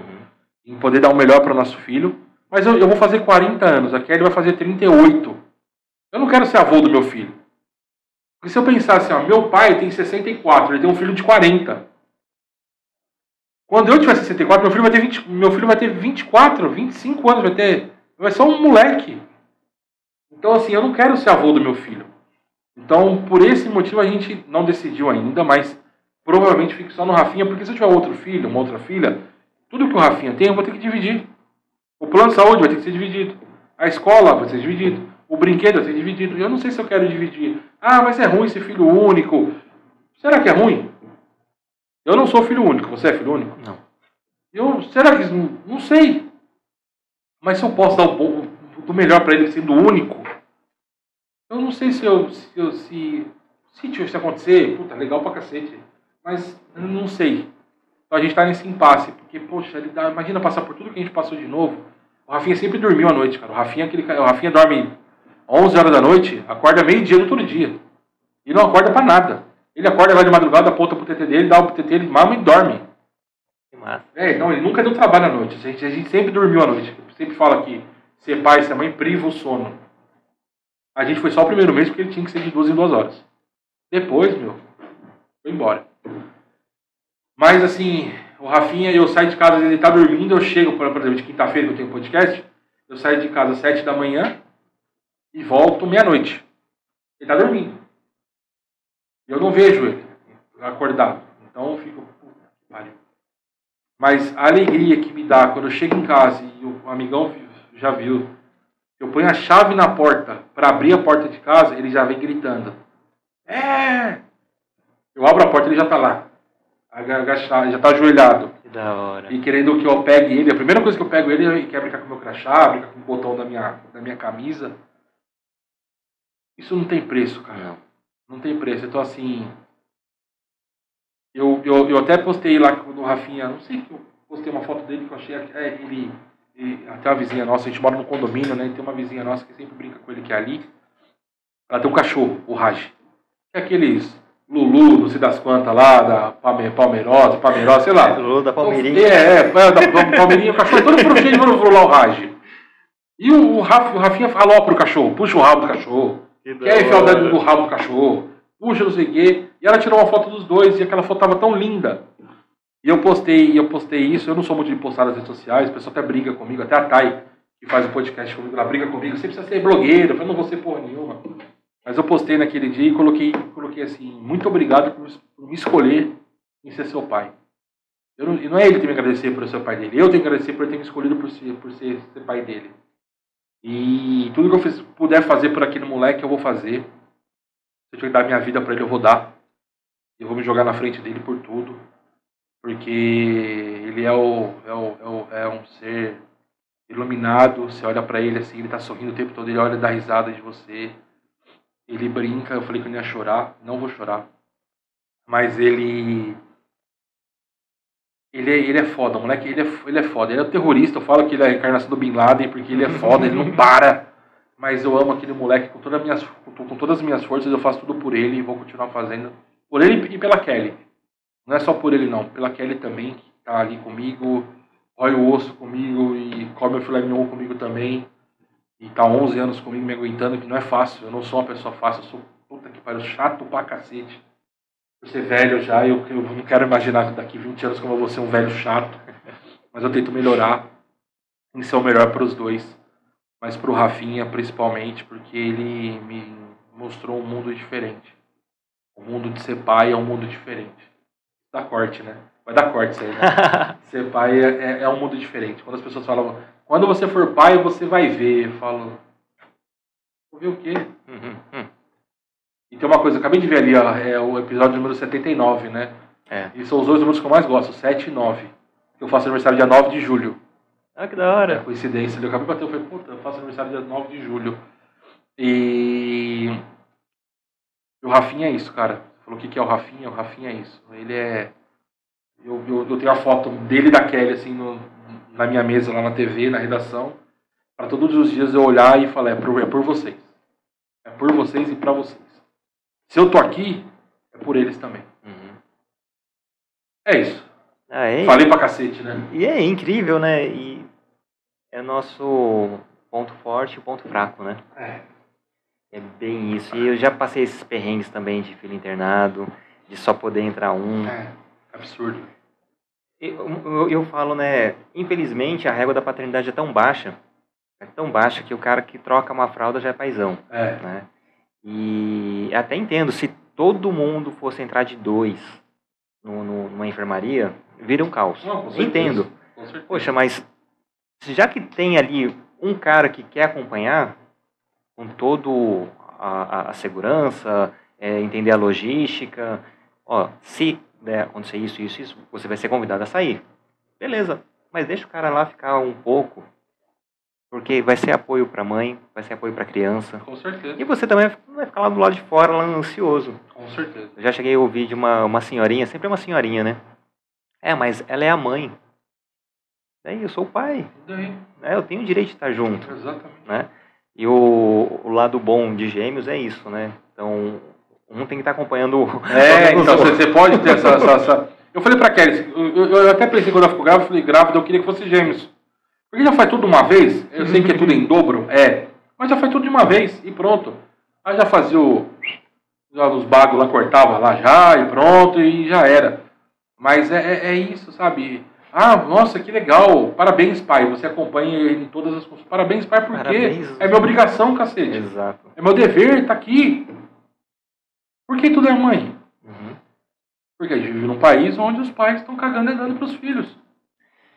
E o nosso propósito aqui é para tentar mudar isso, né? É. Lá para a geração dos meus netos, essa realidade seja totalmente diferente. Sim, né? claro. E, e ter esse, é, é, essa divisão de, de mundo, né? essa mudança de era. A gente é uma das primeiras gerações que está efetivamente preocupado e ocupado com os cuidados de uma criança, né? Uhum. De saber se está com a vacina em dias, de saber se está faltando meia, porque a grande maioria não está nem aí, né? E fazer o mínimo, infelizmente, acaba sendo o holofote para paisão, né? Mas não é isso. Né? Eu confesso que com, com o Arthur, meu mais velho, quando eu recebi um elogio, nossa, é um paizão, pô, meu ego inflado. Mas aí, assim, velho, mas não tô fazendo nada do. Minha esposa faz muito mais e não recebe um, um abraço desse, né? Um, um, um, carinho no coração como esse. É engraçado você falar isso. o Rafinha, eu, eu falo que eu aqui nós somos pais preventivos. Então, assim, eu fui no, eu fui no oftalmologista. Ah, qual é o problema dele? Não, não tem problema nenhum. Eu quero saber se ele possa ter algum sim, problema. Sim. Ah, não, tá perfeito. Eu fui no dermatologista porque ele, ele quando você vai dar banho nele, ele começa a se coçar. Uhum. Mas aí ela falou que é o suorzinho da fralda que fica e ele acaba se coçando. E aí eu fui nessa dermatologista que eu fui, foi até engraçado nessa situação. Ela falou assim, não, e ele tem uma manchinha branca aqui que é falta de pigmentação, que ele é bem branquinho, né? Ela falou, mas isso aí é normal, é de nascença e tal. Eu falei, beleza. Ela falou assim, mas vocês já usam, é, ela falou, qualquer coisa passa um time, um, um, um, uma loção nele, um, um, hidratante. Um hidratante, uma coisa, a gente já usa desde, desde o primeiro mês dele, ele passa Mustela, ele uhum. paga 70 pau, caro pra cacete, mas aquele todo dia faz. E foi lá no Pro Mulher fazendo a Chantala, que é uma massagem que a gente aprendeu a fazer. E desde então, que ele passa no pele porque a pele dele tá um pouquinho. tá ficando um pouquinho áspera assim, mas ela não, né? é, ressecada passa. E desde então a pele dele é, a pele passa todos os dias no Mustela. E aí eu falei pra dermatologista.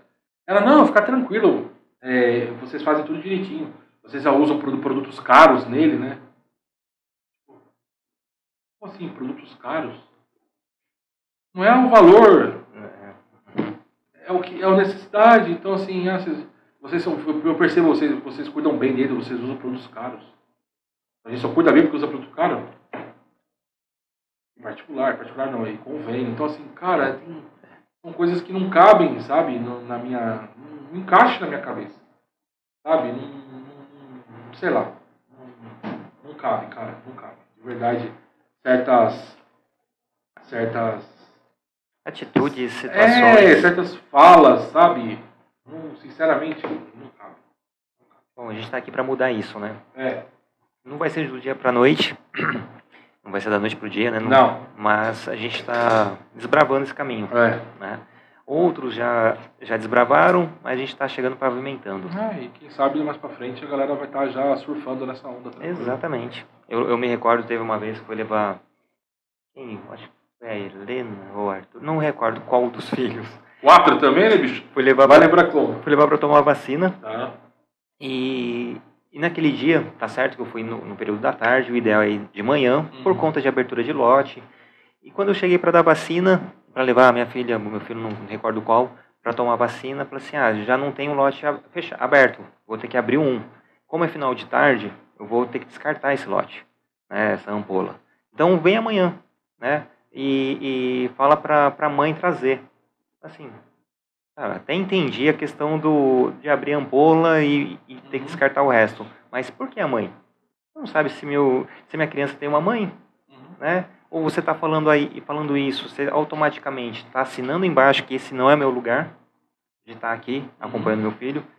E a enfermeira ficou toda sem graça, lá, a atendente ficou sem graça. E no dia seguinte bati o cartão cedo. E eu novamente. Ela assim, oi, tudo bom? Você voltou? Claro! Claro. Porra. Ah, sim. É isso, né, velho? Bom, tem um, a mensagem aqui do Alan Lourenço, MC patrão ah, da ostentação. Da ostentação, Alan. Olha, Cauê, meu amigo, brabo do Equipod. Obrigado, o Alanzinho é foda. Ele é MC, patrão da ostentação. Acompanha a gente todo episódio do Equipod, posta tudo que a gente posta, reposta. Ah, ele, ele compartilhou mesmo. Ele compartilha, ele posta tudo, ele é um puta guerreirão, molecão. E obrigado, irmão. Tamo junto, viu? Tamo Que legal. Ele, é- ele é- ele é fera, ele é fera.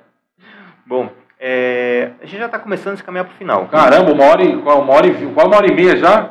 Mas vai ser uma hora e meia, vai virar mais 40, uma hora fácil. Tá, beleza, vamos Porque embora. tenho certeza que o negócio vai rendendo, Vamos vai puxando o outro. Vamos pra cima. Mas eu que- queria dar um recado aqui para nossa audiência. É, legal que vocês estão participando, mandando mensagens. Compartilhe esse episódio para a gente furar nossas bolhas aqui do, do Papo de Pai Podcast. Para esse episódio chegar a mais lugares, a mais famílias, para conhecer um pouquinho mais do Cauê. Ou as pessoas que não conhecem ou só veem o Cau- Cauê na, na televisão ou no, no podcast, mas não sabe como que é a vivência dele com a família, com, com o filho. Quer falar com os filhos. Não, com o Rafinha só, pelo amor de Deus. Vai fazer vasectomia? Se deixar, eu, se decidir mesmo, eu, eu, corto, não tem problema nenhum, não. Vou fazer. Ou seja, vai depender da mulher. Não, Assim, ah, talvez não, depende da gente, queira. depende da gente. Se eu definir que não mesmo, bater o martelo, eu vou fazer tranquilamente. Eu tenho um amigo que fala assim, ah, mas tá jogando sem goleiro, né? Aí fica Ah, difícil, mas né? é, então, aí não corre o risco, né? Não quero correr o risco, não, tô de boa. Mas ó, lembrando, você que está aqui no, no YouTube, já curte, compartilha, comente aqui na, na- nesse episódio, assina nosso feed, ativa as notificações. Você no Spotify, dá aquela avaliação, aquela moral pra gente com cinco estrelinhas. Independente de qual plataforma que você esteja, se der para comentar, comente, compartilha também. A gente fica muito grato com essa participação de vocês. E lembrando que aqui o Papo de Pai Podcast é, além de você nos apoiar dessa forma, você pode nos apoiar como? Através da plataforma do Apoia-se. É, eu convido todo mundo a acessar o apoia.se barra Papo de Pai Podcast. Lá vai ter todo um descritivo onde você, com o valor de uma xícara de café por mês, você consegue nos apoiar. Então, fica o convite para vocês acessarem o www.apoia.se barra Papo de Pai Podcast. Tá? Então, além de compartilhar, assinar nosso feed, assinar as, todas as nossas redes sociais, tem essa possibilidade de nos apoiar também. E aqui o Papo de Pai Podcast tem o apoio de Radar Litoral, né, o maior, o primeiro e o maior é, portal de notícias da região. Então, se você quer saber o que está acontecendo em tempo real, ah, tá um trânsito. Por que tá o trânsito? Pode ter certeza. Acesse lá as redes sociais do Radar Litoral no Facebook ou no Instagram ou www.radarlitoral.com.br. Lá vai ter a notícia fresquinha com credibilidade do que está aconte- acontecendo aqui na nossa região. Temos o apoio também do Amor em Pote. O Amor em Pote, vou convidar todo mundo a acessar o Amor em Pote TE, Amor em Pote com dois Es, lá no Instagram. Lá tem vários quitutes e geleias artesanais. Então, tem uma coisa mais gostosa do que a outra. Tem, temos o apoio também do Litoral Café. Então, cafés especiais. É um café melhor que o outro, mais cheiroso que o outro. Então, em homenagem às praias do nosso litoral, então tem a Feiticeira, tem Guaicá, tem Prainha, tem Martin de Sá. Então, tem vários cafés adocicados, com sabores cítricos, achocolatados. Então, convido todo mundo a acessar o Litoral Café, café com dois Fs, lá no Instagram. Temos o apoio também da Maidalas Art. Ela faz mandalas então, para você decorar seu ambiente, para você presentear alguém. Então, um trabalho incrível. Então, convido todo mundo também a acessar o Maidalas Art, Maidalas com Mai, com Y, Maidalas Art. É, convido vocês a acessar lá o Insta- Instagram. Tem também, se você está querendo se educar financeiramente ou está passando por algum perrengue financeiro, quer saber como sair dessa situação, convido vocês a procurarem a Ayala, Ayala Sardinha. Então, lá no Instagram, ayalasardinha.finanças. Então, um pequeno resumão aqui dos nossos apoiadores. E todos eles querem te agraciar com um presente. Mas antes eu tenho aquela pergunta. Dois reais um presente mi- misterioso? Presente, né, amigão? Por que não, né? É, presente, que é pra ganhar presente, tô aqui, né? Então, velhinho, ó, Pô, que o Amor em legal. Pote te presenteia com Obrigado. geleia. Amor em pote. Que legal, geleias e doces artesanais. Essa Obrigado. geleia é uma geleia de pimenta. Porra, amigão. Então tem. Pode ó, abrir aqui? Posso Pode, ver? pode, claro. Olha. Que bonito, muito bem feito, muito bem. Eu, eu sou suspeito em falar porque é minha esposa que faz. Ah, é? É. Que legal. É bonito por dentro, por fora, gostoso. Esse aqui é de pimenta. Essa é de pimenta. Ó, vou falar pra você uma coisa. Eu tava falando com a Kelly semana passada. é, E aí eu falei, eu falei que eu queria comer, comprar geleia de pimenta. Pra experimentar, porque eu nunca comi. E aí agora. Veio- que legal. Nunca comi, cara. Olha como são as conexões, Obrigado, né, velho? Qual é o nome da sua esposa mesmo? Gisele? Gisele. Gisele, obrigado, viu? Amor em Pote. Que legal. A gente vai divulgar lá, vamos falar. Obrigado mesmo. A Mayra, do My Dallas, My Dallas, um presente para você. exclusividade feitas à mão. Ela faz um artesanato de pontilismo. Posso, posso ir abrindo Pode, aqui, né? claro. O presente tem que abrir? Ah, eu vou ver em casa. Não, né? Vem aqui Não, mesmo. não. Pode ver em casa. Legal ganhar presente, amigão. Quer ganhar um presente? Quer ganhar um presente? Olha que legal! Poxa, aqui ó. É o logo do Equipod. Porra, obrigado! Eu tenho tatuado, inclusive, aqui. Que legal, que legal, velho. Que- Obrigado, viu? Mayra, Isso. Mayra, obrigado. Olha que bonito, cara. Feito à mão com carinho. Obrigado pelo carinho, viu? De verdade. Estou muito feliz. Olha que bonito, cara. Que legal. E para finalizar nossas cortesias aqui, nossos brindes, Litoral Café te manda um presente, um café especial. Café especial. Ó, o cheirinho é incrível, velho. Ó, cheiro de café. Martins de Sá. Ah, é, com o nome das praias. Uhum.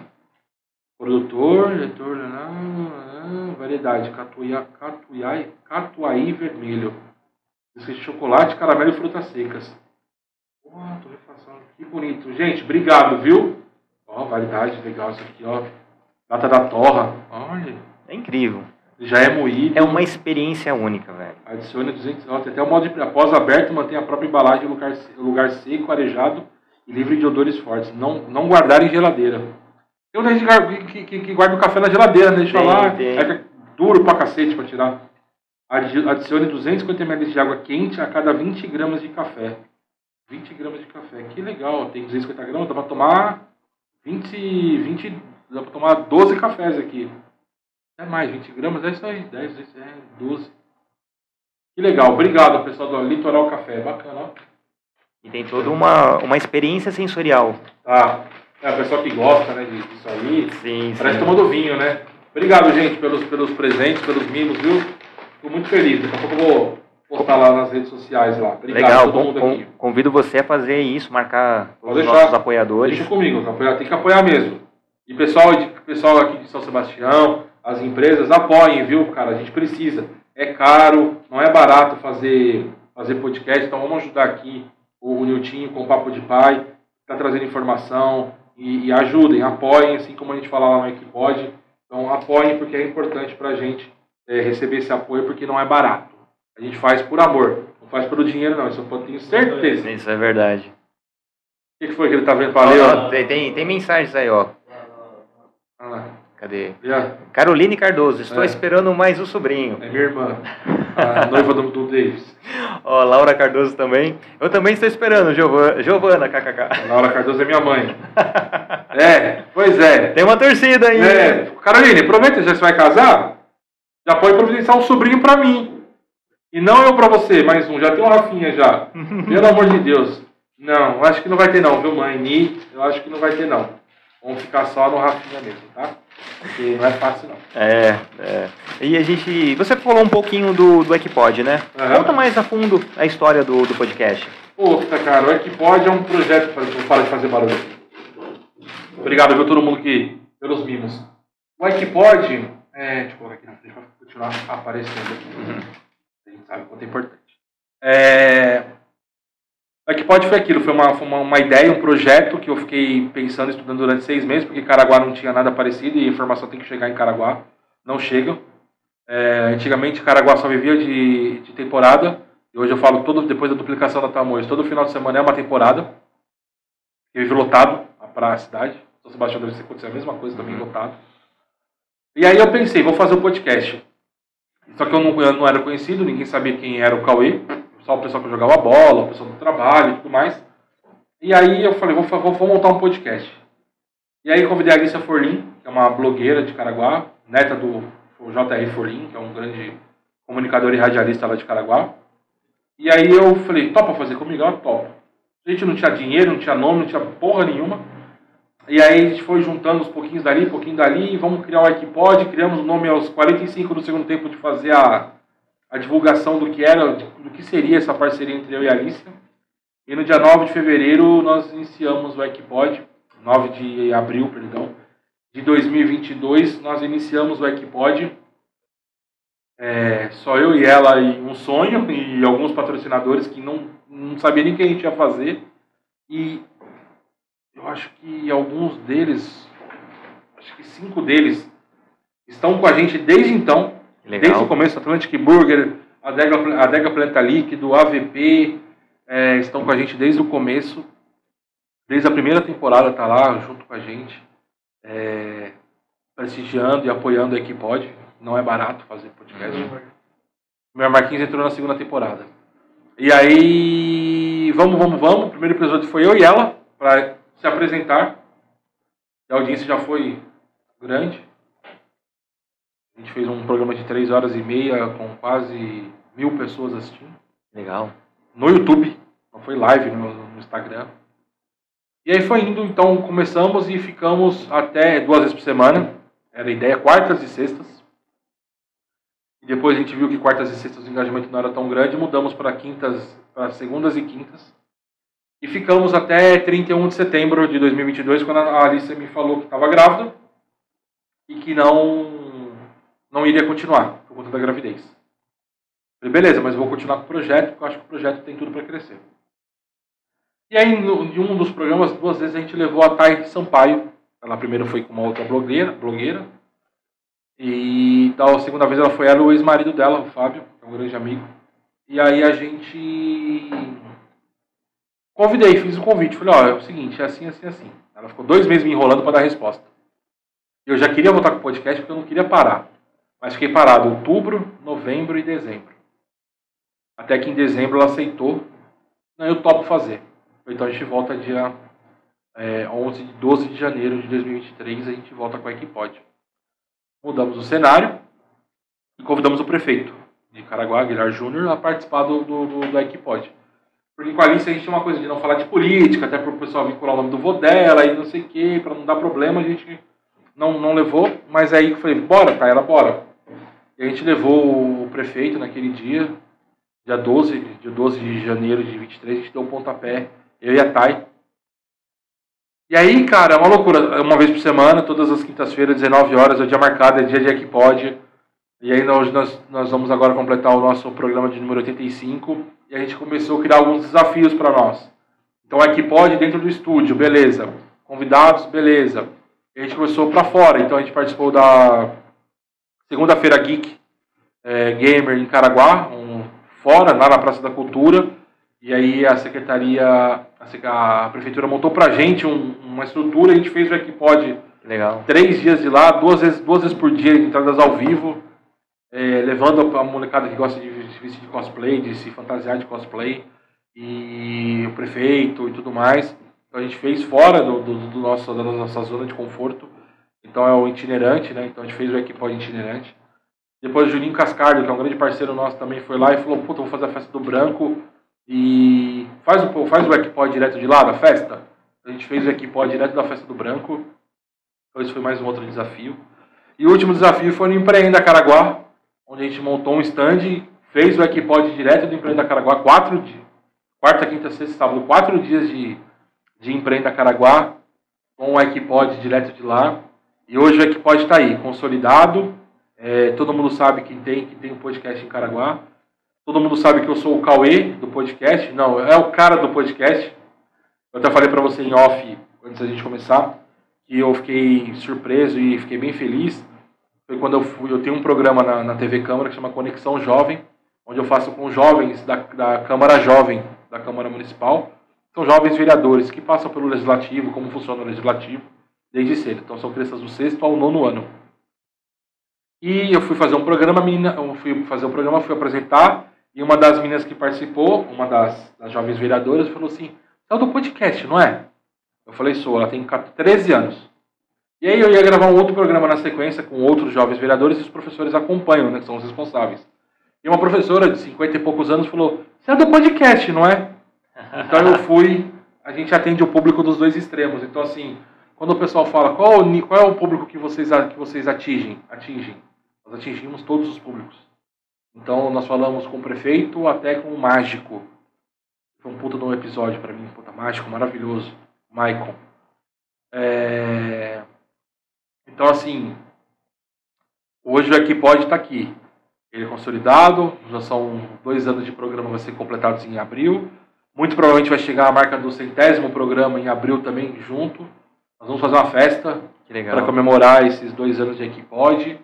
E é isso, são, é um sucesso. Já, a gente faz a dancinha no final que a gente brinca, que é uma lástima da minha parte. Eu vou dançar, não danço bosta nenhuma, mas o pessoal gosta. Mas é aquilo, já viralizou dancinhas com 1 milhão e 800 mil views em dancinha. Essa agora a última que a gente, penúltima que a gente fez com o prefeito também, Aguilar Júnior, é, 70 mil visualizações, 1.300 curtidas, 400 comentários. É, já teve dancinha com o Dr. Juan, que, é aqui, que trabalha aqui em São Sebastião, uhum. Dr. Juan Lambert. E bateu 150 mil views a dancinha com ele. E todo mundo que vai lá dança, assim, todo mundo que vai lá dança, mas a dança não é dança para afrontar as pessoas. É um momento de descontração. O único que não dançou, mas participou foi o delegado Augusto, pela posição que ele ocupa. Mas ele não, ele não dançou, mas ele participou da dança. Já a delegada Patrícia, que toma conta da, da Delegacia da Mulher lá de Caraguá, ela dançou com a gente, participou. Então, o Equipode é isso. É um projeto meu, criado por mim, é, registrado por mim, com domínio por mim, e mas com muitas pessoas que trabalham comigo. A TAI, é, o Amigão, a AVP, junto com a gente, com o Renanzinho lá que trabalha com a gente hoje. E tá aí, consolidado no mercado, consolidado no, no, em patrocínios também, mas se quiserem patrocinar mais a gente aceita.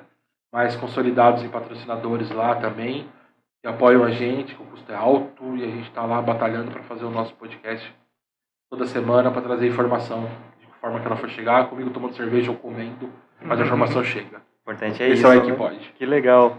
E, e eu, eu tô para ir para Caraguá para conhecer o POC lá do, do, do Marquinhos. Tá, né? sexta-feira ele volta agora com o Festival do POC lá. Eu, eu, no que eu assisto, assim, puxa vida, olha só, é. que da hora. Ele velho. volta sexta-feira agora, fazendo merchan de graça. Sexta-feira o Marquinhos volta, Marquinhos volta lá no quintal com o Festival do POC. É, você monta o POC do jeito que você quer. Eu não como comida japonesa, eu não como frutos do peixe. E aí o POC é literalmente um, é um, é um prato havaiano, então... Mas ele vai lá e faz para mim com carne de porco que da hora. E a gente come e é muito bom. E o Marquinhos é maravilhoso, está com a gente desde o ano passado. Renovou já por mais esse ano com a gente. E é um puta parceiraço. Semana passada levou chiclete mignon. Cara, ó, eu tô com fome, salivo do chiclete mignon dele. E é muito bom, cara. E o Marquinhos é maravilhoso. Puta cara legal também, empreendedor nato e ele é foda. Que legal. E você falou da, da, da expectativa de, de festa, né, de dois anos. É. E além disso, quais os desafios para esse ano? Eu sou meio louco, né? E, claro, o desafio maior é manter o Equipod onde ele está, porque chegar é fácil, manter é o mais difícil. Então é conseguir manter o Equipod ali na, na, na, como ele é, manter a postura do que é o Equipod. Totalmente imparcial. Não, ele é parcial. Eles vão falar que nós somos imparciais, que isso quer levar um lado. Não, nós, nós não temos lados, não temos políticos, não temos nada. Ele tem a nossa verdade, minha e da Thay. Eu, eu, eu, eu tenho um, um projeto para esse ano, meio louco, que é fazer 24 horas de podcast, direto, sem parar. Que da hora. É uma loucura, mas eu quero fazer. Com convidados diferentes, cada um fica duas horas ali, passando, e a gente ficar 24 horas no ar. Não sei se a gente vai aguentar. Mas é, uma, é um plano, é um projeto que eu tenho. E eu quero, o aqui pode, o aqui pode, ele precisa dar um passo além. Então ele precisa começar a trazer pessoas de fora, de Caraguá e artistas para a gente fazer o aqui pode estourar. É o que está faltando. Legal. Tá faltando só isso, é que pode estourar. Eu já estou começando a me movimentar e mexer uns pauzinhos aí, alguns contatos para trazer pessoas famosas para no Equipod para fazer o Equipod estourar, que é só que está faltando. Porque em Caraguá ele já é Todo mundo já conhece, né? Todo mundo já sabe, é legal pra cacete, mas é sempre trazer e sempre melhorar, né? Fazer um podcast legal e fazer com que a galera não, não seja chato. É, hoje eu estava conversando com uma pessoa, uma, uma, uma, empreendedora que quer, quer colocar a, sua, a marca dela lá. Ela falou: Eu gosto disso porque é leve. E mesmo assuntos pesados, vocês fazem eles, eles, eles serem engraçados e com tranquilidade de se assistir. Então é isso que, é isso que eu quero, é isso que eu pretendo e manter o Equipod assim, e vambora, fazendo mais episódios, mais episódios. Foguete não dá ré. É. A única coisa que pode acontecer é explodir e cair. Mas não é esse o intuito do Equipod. O Equipod vai estar ali firme e forte até quando Deus permitir que a gente consiga fazer. Eu tenho um amigo lá em São Paulo chamado DVD Castilho. Ele tem um, um, podcast também e ele fez um, acho que comemorar de um ano, o episódio 100. Agora não me, não me recordo qual que era a, a ocasião. Mas fizeram também uma jornada de um dia todo. Que legal. De que legal N convidados. E foi, foi bacana. Vou mandar o link para você depois dar, uma, dar uma. Que legal. Eu fiz a tatuagem ao vivo, né? A gente fez no podcast a tatuagem. Uhum. Então, não sei se algum podcast já tinha feito tatuagem ao vivo, a gente fez lá. Entrevistando os dois tatuando a gente lá, os dois tatuadores, o casal, a Diane e o Elder, que são nossos parceiros da Art Spetters. Isso, eu tô parecendo uma guila, né? Quando vai anunciando, ah, eu queria agradecer a Atenas, não sei o quê. E a Art Spetters, que são nossos tatuadores, é, que são nossos parceiros também na Kipod lá. E eles tatuaram, cara, fizeram essa tatuagem aqui. Que legal. Que é, que é eu, o Rafinha e a Kelly. E ao vivo lá, eu tatuando lá e a gente fazendo o programa, rodando. E aí depois a gente foi fazer as outras e tal. Mas eu gosto, eu gosto de tatu. E, mas é, eu, foi uma das loucuras, né? Fazer ao vivo um. Tatuar ao vivo, loucura da cabeça nossa. Mas isso, isso, isso é o pode. Que legal. E todo, assim, para quem já está no, no, no, ramo do, de podcast, sempre ouvi falar que todo ano é o ano do podcast, né? E uma coisa que você falou que é fato, né? Chegar, todo mundo chega. Né? Tem mil e um podcasts hoje mas são poucos que continuam, que têm é. a, a, a, persistência, é. né? Uma por conta também de toda a estrutura, Sim. né? É, Para poder manter é difícil, né? mas o importante é que fomente, né? que tenha cada vez mais, né? E principalmente aqui na nossa, na nossa região, sabe? Eu, eu fico feliz que tenha você. É, agora em, em Caraguá eu sei que tem, tá pintando mais alguns podcasts lá nichados, mas que, que pinte, que, que surjam novos podcasts, porque fortalece o movimento agrega cada vez mais as pessoas e, e as pessoas é, tirem um pouco a, a, a, a, a sina ou a, a, a capa de achar que é brincadeira. Uhum. Eu ouvi de uma pessoa uma vez, eu fui num café empresarial na associação comercial, o ano passado, não, em, 20, em 22.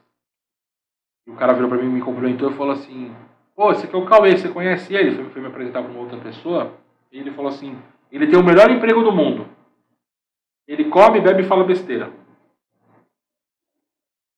Eu fico com isso na minha cabeça, sabe? Até quiseram me perguntar quem era. Não vai sair daqui. Ninguém nunca vai saber quem foi. Mas realmente, eu tenho o melhor emprego do mundo. Eu como, falo, como, bebo e falo besteira.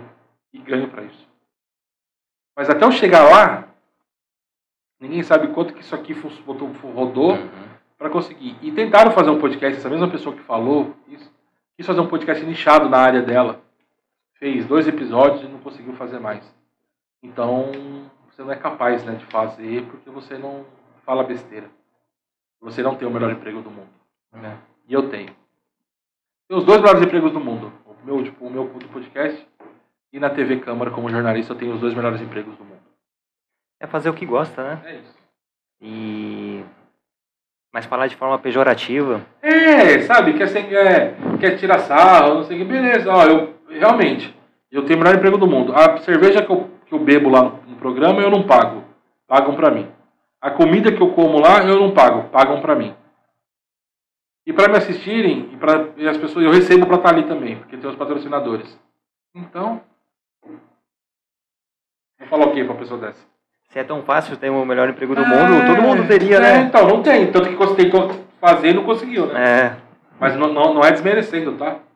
Fique bem claro. É só pra mostrar que, porra, saiba falar, né? É não desdenhar o trabalho do é, outro, né? Fala direito, né? Mas enfim. Que massa, velho. Deixa, deixa pra lá. Bom, é, as expectativas, né? Você, você fez um balanço de tudo que, que já aconteceu no podcast, mas consegue pensar um episódio que foi incrível, um assunto que foi maravilhoso? Ah, eu assim. Ou um que deu ruim, sei lá. Não, ruim, assim, já aconteceu assim, já aconteceu várias, várias situações, né? Não sei se já aconteceu com você.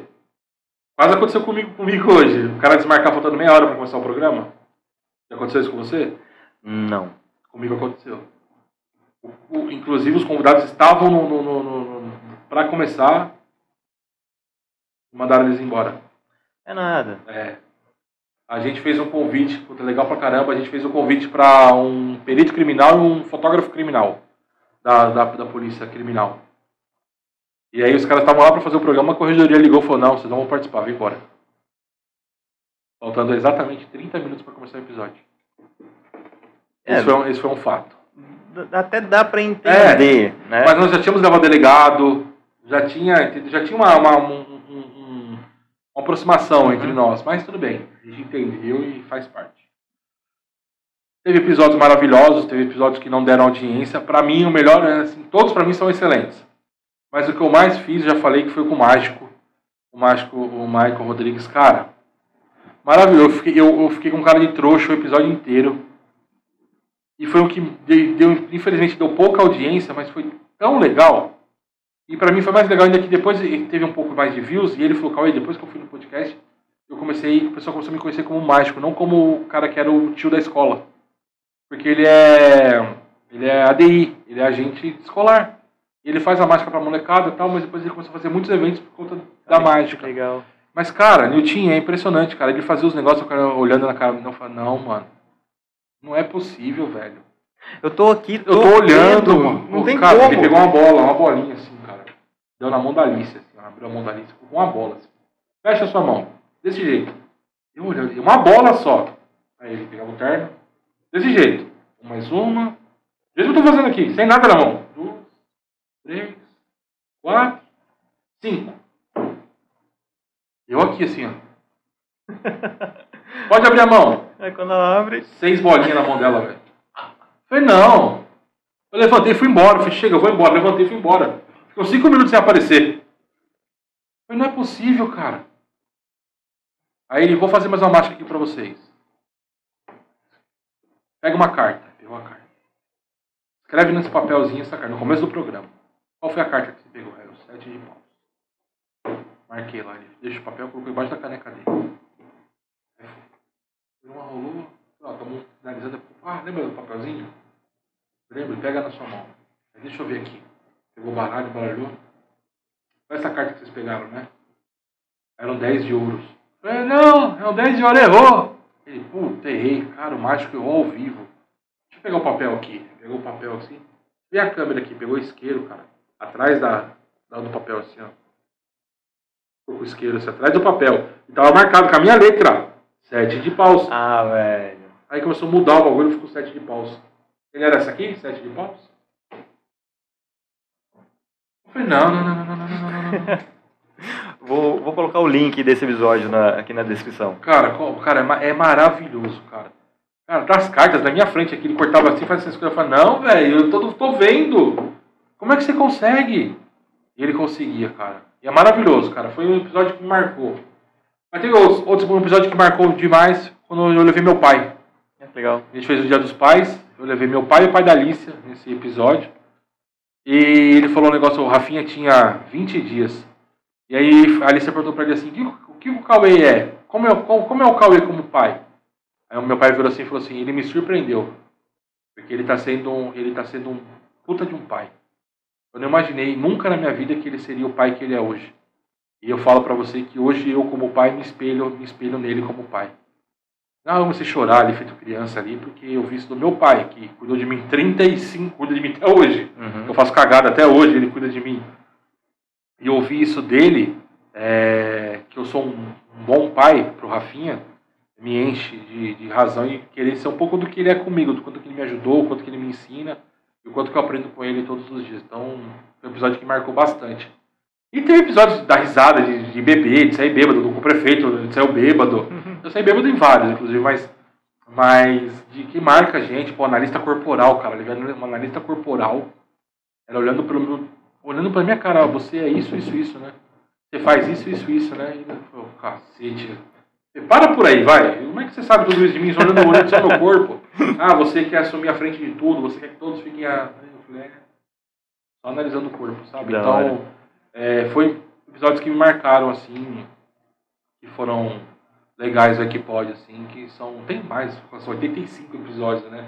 Tem uma vida, são quase dois anos pra Sim. contar de história, né? Sim. Mas desde lá no primeiro, lá com a Alice, até esse aqui, o último que a gente fez com a Gil Becker, que participou pela segunda vez com a gente, com o Estevam, que é o namorado dela, o marido dela.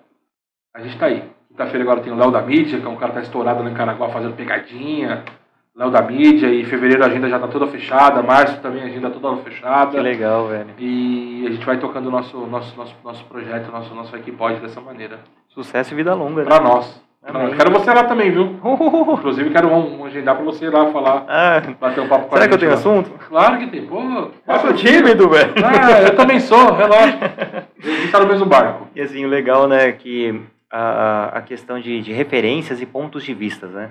Você falou do, do episódio do mágico, não teve tanta visualização, Sim. mas para o mágico foi muito importante, foi um Pra- divisor de pra- águas, né? pena. E, e sem contar o carinho que você tem pelo próprio episódio, Sim. né? Sim. Isso é bacana.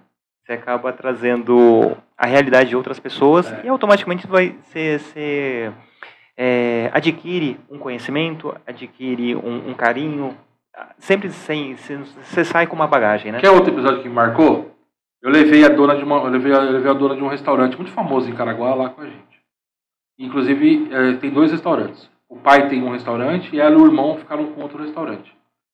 E eu levei ela no podcast para contar sobre a história de vida do, do, do restaurante e tudo mais. E aí ela pegou e falou assim, ela participou, contou do pai, quanto o pai ajudou, mas eles não estavam brigados, eles não estavam se falando e tal. E aí no dia seguinte ela contou da história do pai, que o pai ajudou, o pai é legal, papapá, papapá, papapá, hoje é tudo que ela tem a dever ao pai por causa do restaurante. No dia seguinte ela mandou um texto, falou que queria te agradecer pela, por ter me convidado a participar, por ter deixado dado espaço para eu poder falar sobre, sobre o que o meu pai fez pela, pela minha família com o restaurante. Porque depois de algum tempo a gente voltou a se falar, por conta do episódio a gente voltou a se falar. Ele estava vindo, estava assistindo e mandou uma mensagem para agradecer, a gente não se falava um tempo. E agora eu estou voltando a poder falar com meu pai e uma da tarde para mim. isso. Eu falei, puta, que legal, cara, a gente conseguiu é, unir uma família de novo, né? Mas é aquilo, né? Eu bebo, como e falo besteira. É.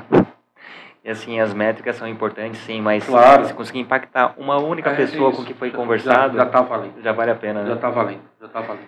Velho, eu fico muito, muito feliz com, com esse relato. É, para mim é, eu fico lisonjeado de verdade de ter você aqui com, com a gente, é, contar um pouquinho da sua jornada, falar um pouquinho sobre o seu paternar. Então, e é sobre isso, né? É fazer conexões, conhecer pessoas, compartilhar histórias, Exatamente. né? E um pouquinho de você eu vou trazer para o meu paternar também. Que legal. né? Eu isso, também. isso que é bacana. Isso é bom. E tem muita coisa, viu? Pessoal, quem, quem, quem é pai, quem é mãe, cuide do filho, mas deixa o filho fazer o, ele viver, deixa o moleque lamber a tampa do ralo, igual deixa o Rafinha lá no quintal lá. Deixa, põe a mão dentro do ralo lá e lambe a. Deixa, deixa, vai criar anticorpos e deixa ele brincar. É, é criança assim mesmo, vai gritar, vai bater, vai xingar, vai bater na porta, vai dar cabeçada na, na, na almofada. Deixa, é normal. É normal. Mas dê amor e cuide dele, que é o mais importante. Exato. Irmão, agora a gente está chegando pro final do nosso Tá. episódio. É, duas horas já lá. É, já tá batendo duas E- horas. Ó, Já bateu já duas horas. duas horas. Ah, eu tenho alguns pedidos. Vamos lá. É, o primeiro pedido é uma sugestão de conteúdo. Então, livro, série, filme, vale alto jabá. Aí que pode. É, com certeza vai estar na minha lista. Não, aqui eu vou já fazer do- dois. É que pode e Papo de Pai Podcast. Oh, que massa, Os dois. velho, que massa. Os dois. Fico, fico honrado. E... Mundo Bita também, que ajuda pra cacete. Mundo Bita, Bento Totó, Cocomelon e assim vai indo. E é fato, né? Tem aquele meme de colocar a, a abertura, né? A criança surge do nada, né? É, não. E realmente, Rafinha. até hoje, se colocar no celular aqui, tum, tum, tum, tum, cocomelo, aparece uma criança do ralo. É isso, parece. ó, e o Rafinha é pagode da Gica. Quem gosta de pagode, pagode da Gica, o Rafinha fica assim, ó. Ele é muito musical, o Rafinha. Então, desde moleque eu coloco música em casa, eu gosto de ouvir. O Rafinha é muito musical. Então, tocou um pagode e tá lá com a música dele assim. Que da hora. Abertura de novela também, ele é apaixonado. Tava Terra e Paixão e tava ele dançando. A gente cantar pra ele a música, pra ele dançar e ficar batendo palma. Imagina a cena. Não, é muito engraçado, né? Fala, amigo, ele fica. Aí ele mexe o ombrinho. Aí ele fica muito bem, aí ele bate palma, é um sarro. No show, cara, a gente foi no show do. Eu fui fazer o show do Mumuzinho Hum. pela TV, fui cobrir o show pela TV. E foi a Kelly, o Rafinha, meu- a- o Davis e a minha irmã. E aí, pô, começou a tocar o pagode lá e ele lá. Ele dançando, bicho. O show do Mumuzinho lotado. E ele curtindo o show do Mumuzinho. Então ele é muito, tipo, o Rafinha é muito. É muito, muito, muito musical, cara. Muito musical. Isso Legal. desde a época da minha, isso vem da minha avó, minha avó, a gente ia na casa dela, ela botava os discos dela do Reginaldo Rossi pra ouvir, do Roberto Carlos, do Originais do Samba, aí vem minha, vem minha paixão pelo pagode, pelo samba. E aí ela A minha avó colocava, eu botava alto, o rádio sempre ligado. E a gente sempre ouvia a rádio, tá muito musical, eu sou muito musical, e o Rafinha é muito musical. Você me vê, estou sempre batendo alguma coisa, batendo a mão, e porque a gente é musical. É, e meu, o Rafinha quer dançar, e dança em musical, e então coloque pagode pro seu filho ouvir, que é legal. Que legal, que legal. E você falou que levou seu pai né, no podcast. É. Eu trouxe meus filhos no episódio do Dia das Crianças. Que legal. O episódio durou acho que meia hora. Tá. Porque já tava quebrando tudo aqui. É, imagina, imagina. Mas foi incrível se também. Se você levar o Rafinha, não dura 5 segundos. ele vai já puxar isso aqui, o microfone, ele é absurdo. Mas que legal, legal, é uma boa ideia. O Rafinha foi um pouquinho maior, eu vou, com certeza, eu quero que ele participe de um episódio comigo. Que massa. Bom, segundo pedido, eu vou convidar você a abrir seu WhatsApp e mandar um áudio para um pai ou para uma mãe, tá. convidando essa pessoa em algum momento futuro vir conversar aqui com a gente tá bom. Pai Podcast. Tá então bom. você vai falar aqui, ó, estou aqui no, no Papo de Pai Podcast, recebi essa missão do Niltinho para convidar tá. alguém para vir falar com ele. Então fechou. Eu vou mandar mensagem para minha companheira de equipe pode em Sampaio. Ah, que legal. Que é mãe do B, B tem 9 anos. Então eu vou mandar aqui. Ô, amigona, tudo bem? Eu tô aqui no podcast Papo de Pai com o Niltinho. E ele me fez um convite para, me fez um pedido para eu convidar alguém para que eu queira que, que para falar aqui da sobre a paternidade, maternidade, ou a palavra dupla que ele fala que até agora não consegui falar. Parentalidade. Parentalidade. É isso? Falei isso, certo? Isso.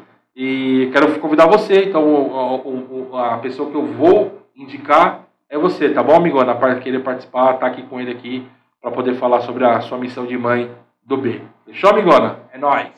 Ah, que massa. E eu vejo o, quão incrível é o maternar dela, né? O quão ela busca a felicidade do filho a todo custo. É. E também as mil facetas dela, né? De ela é blogueira, é de empreendedora. Blogueira, empreendedora, mãe, de apresentadora, é, de um monte de coisa. E ela, ela, ela, é, ela é foda. Eu, eu participei com ela de uma matéria da, do Litoral em Pauta, uhum. né, falando sobre blogueiros do, do litoral. Legal. E eu entrei nessa, nessa parte... Da Bruna, do, né? Isso. Da Bruna Brits. É, na questão nichado da uhum. paternidade. Eu vi, eu vi essa. Legal pra caramba. Ela, ela, ela é foda. Ela é foda. Que massa, eu fico muito feliz. Se ela aceitar. Ela vai, ela pode, com certeza. Pode, pode agendar com ela aí que ela vai vir. Ela dando aqui que eu já passo o contato dela e vocês trocam ideia que ela vai vir. Que legal, certeza. velho. Que legal. Eu vou vir junto encher o saco dela. Mentira, eu vou não. Não aguento mais ela. Mentira, brincadeira. Maravilha. Irmão, pra finalizar, é. É, a gente vai gravar uma cápsula do tempo. Tá. Então tudo que você segurou para não chorar, eu já nesse falar momento, chorar, pode dar vazão aí tranquilo. Tá. Olhando para nossa câmera, mandando aquela mensagem pro seu filho, tá. o quanto ele é querido e especial para você. Tá. É... Porra, velho, eu falei que ia chorar, cara. Rafinha, é... nesse exato, nesse dia que a gente está aqui, eu tô aqui no, no, no no Papo de Pai, já com um ano, seis meses e dois dias. Hoje é 23, né? Hoje é, é 23. dois dias. Um ano, seis meses e dois dias. Eu quero que você saiba que você mudou minha vida, você mudou minha história, você mudou a direção do meu caminho. Eu quero te agradecer, era a última parte que eu ia falar, eu ia te agradecer. Mas eu vou te agradecer pro resto da minha vida por você ter me escolhido ser seu pai. Obrigado. Obrigado e não só eu, né? Você escolheu sua mãe também. Que a gente faz é, de tudo por você, mas não é fazer por obrigação. É fazer por amor. Então, saiba que esse pai aqui, tem um jeito meio louco, eu até brinco, tá lá na, na, na, na minha bio. Eu sou um louco, mas um louco consciente. E é isso. Eu brinco, eu zoo, mas é, tudo é por você por você e saiba que a gente vai estar sempre do seu lado para tudo que você quiser, para tudo que você decidir na sua vida. A gente não sabe o que você vai ser e quem você vai ser e qual personalidade você vai ter. Mas saiba que por mais que a gente vai bater e brigar, bater, não bater de, bater de pau, mas bater de, mostrar o caminho, a gente vai fazer sempre pelo seu bem, mas a gente vai estar sempre te apoiando. E é isso, papai te ama muito. Não sei quando você vai ver isso, com que idade você vai ver isso. Mas saiba que esse pai aqui é louco por você e tá louco para chegar em casa e poder te abraçar e brincar com você, para ver você sorrindo, como você sempre faz. Então, obrigado por ter escolhido seu pai e sua mãe. Em nome da Kelly aqui eu falo obrigado por ter escolhido a gente como como seus pais e você é é a razão da nossa vida. Você está aqui tatuado no, no, Eu vou levar você para sempre, até para quando eu morrer. Você está aqui comigo e vai estar tá para sempre na minha vida. Então, obrigado por tudo, filho. Você, você mudou a vida desse pai aqui, você pode ter certeza disso. Eu falei que não ia chorar, mas. É, tem como. Obrigado. Porra. É, velho, é, velho. Faz parte, é assim mesmo. E tenho certeza que o fruto não cai longe da árvore, não. não então, claro ele não. vai ser um, um cara incrível. Vai. Pode ter certeza que você é um cara grande, Se ele não for, vou de a coração gigante. E eu fico muito feliz de Obrigado. Nossos caminhos terem se cruzados nessa. E vamos agora. Agora você é, nosso, agora você é meu amigão também. Ô, Se velho. você precisar, pode contar comigo para tudo que você precisar, que agora você é meu protegido. Oh, aí sim! Eu tenho alguns protegidos da minha vida, você é um deles agora. Obrigado, viu, irmão? eu, eu falo que são, são as amizades que o podcast me traz, né? De trazer histórias e, e conhecer quem está do lado do, do, do lado de trás do microfone, né? É. Não é só apenas aquela, aquela fachada ou aquela, aquele cargo. Eu sou o rostinho aquela- bonito, né? Que eu sou. É. Eu já fui. Irmão, suas considerações finais, seu É. arroba pra É, gente conhecer O mais. pessoal quer me seguir lá, é arroba Cauê, do jeito que tá escrito aí, Cauê Amigão. É fácil lá, só colocar Cauê K-H-U-E, vai ter eu lá fácil, Cauê Amigão. Ficou legal esse KH. É, KH, minha mãe cagou. É. KH lá, você procura lá, o Cauê Amigão, minhas, são minhas redes sociais. Vai que pode, arroba ai que pode, com D mudo no final, normal. Ai que o E pode com D mudo, tanto Instagram, TikTok, X, Facebook, Spotify, eh, Twitter, que é o, o X, e YouTube. Se inscreva no nosso canal lá, dê o like e, e curta toda, compartilhe com a gente cada vez crescer mais o movimento, assim como também o, o Papo de Pai. Obrigado, obrigado por ter me convidado, fico muito feliz, fiquei muito feliz pelo convite. Isso mostra que a gente está no caminho certo com o nosso propósito, como disse o Anderson lá, a gente conseguiu cumprir o propósito, então a gente está no caminho por ser conhecido e está vindo aqui para São Sebastião, abrindo portas para a gente também.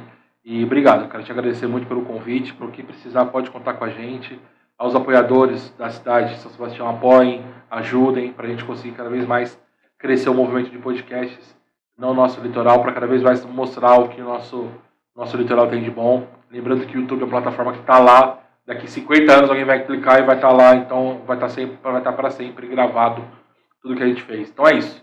Obrigado de coração, é um prazer enorme, foi um prazer enorme participar com você, passou rápido essas mais de duas horas que a gente está aqui, duas horas e, e 15 já quase de episódio, e foi, foi muito legal, foi prazeroso poder falar da minha família, da minha vida um pouco, eu não sabia que eu tinha tanta história para contar e eu percebi que eu tenho muito mais, e até coisas que eu não lembrava que você lembrou, como lá na época do 15. Mas obrigado, irmão, de coração, e conte Que comigo. massa, Eu queria agradecer aos parceiros que me presentearam. Obrigado pelo carinho de todo mundo e parabéns pelo trabalho, pelo projeto, pelo pai de quatro filhos, não é fácil. Mas parabéns e também por ser São Paulino também, tá mais protegido ainda. Brincadeira. Obrigado, irmão, de verdade. E tamo junto. Precisar, conte comigo sempre. E as, e as portas do Equipod, logo logo você vai estar também no Equipod lá com a gente. As portas estão abertas lá para poder falar sobre a sua vida e contar a sua história. Obrigado mesmo, de Que coração. massa. Bom, só para dar uma contextualizada, acompanhei aqui o. Peguei aqui o, o placar. Foi 1 a 1 o jogo de hoje. São Paulo um e a Mirassol. um, cara. E começamos perdendo, É, né? Porra, um a um, cara. Faz parte. É importante Mas é tá bom. início de, Pô, de temporada. casa, time metade, quase reserva, tá bom, tá bom. Começando bem, né? É, isso aí. Mas o importante é. Estamos aqui. É isso. Dia 4 é o mais importante, 4 de fevereiro. É, vai chegar, Supercopa. Uhum, uhum. E com, com boas notícias. É isso aí. Você vai ver. E é isso, gente. Beijo grande no coração. Tamo junto. Quero mandar um beijo pra minha esposa que tá com, com meus filhos. Então, amor, te amo. E já segue as redes sociais do, do Cauê, do Icpod. Vou deixar toda a descrição aqui de todos os links para vocês acessarem, para conhecer um pouco mais. Para quem ainda não conhecia ele, já, já manda um direct para ele, fala assim, ó, te vi lá no Papo de Pai Podcast, gostei do que você falou, não gostei do que você falou, enfim, fique à vontade, porque o importante é a informação chegar. É. E é isso, tamo junto, beijo grande no coração. Bom, como eu faço, quem sabe faz ao vivo, vou desligar aqui nossa transmissão. Gente, até a próxima. Valeu, gente. Obrigado. Tamo junto.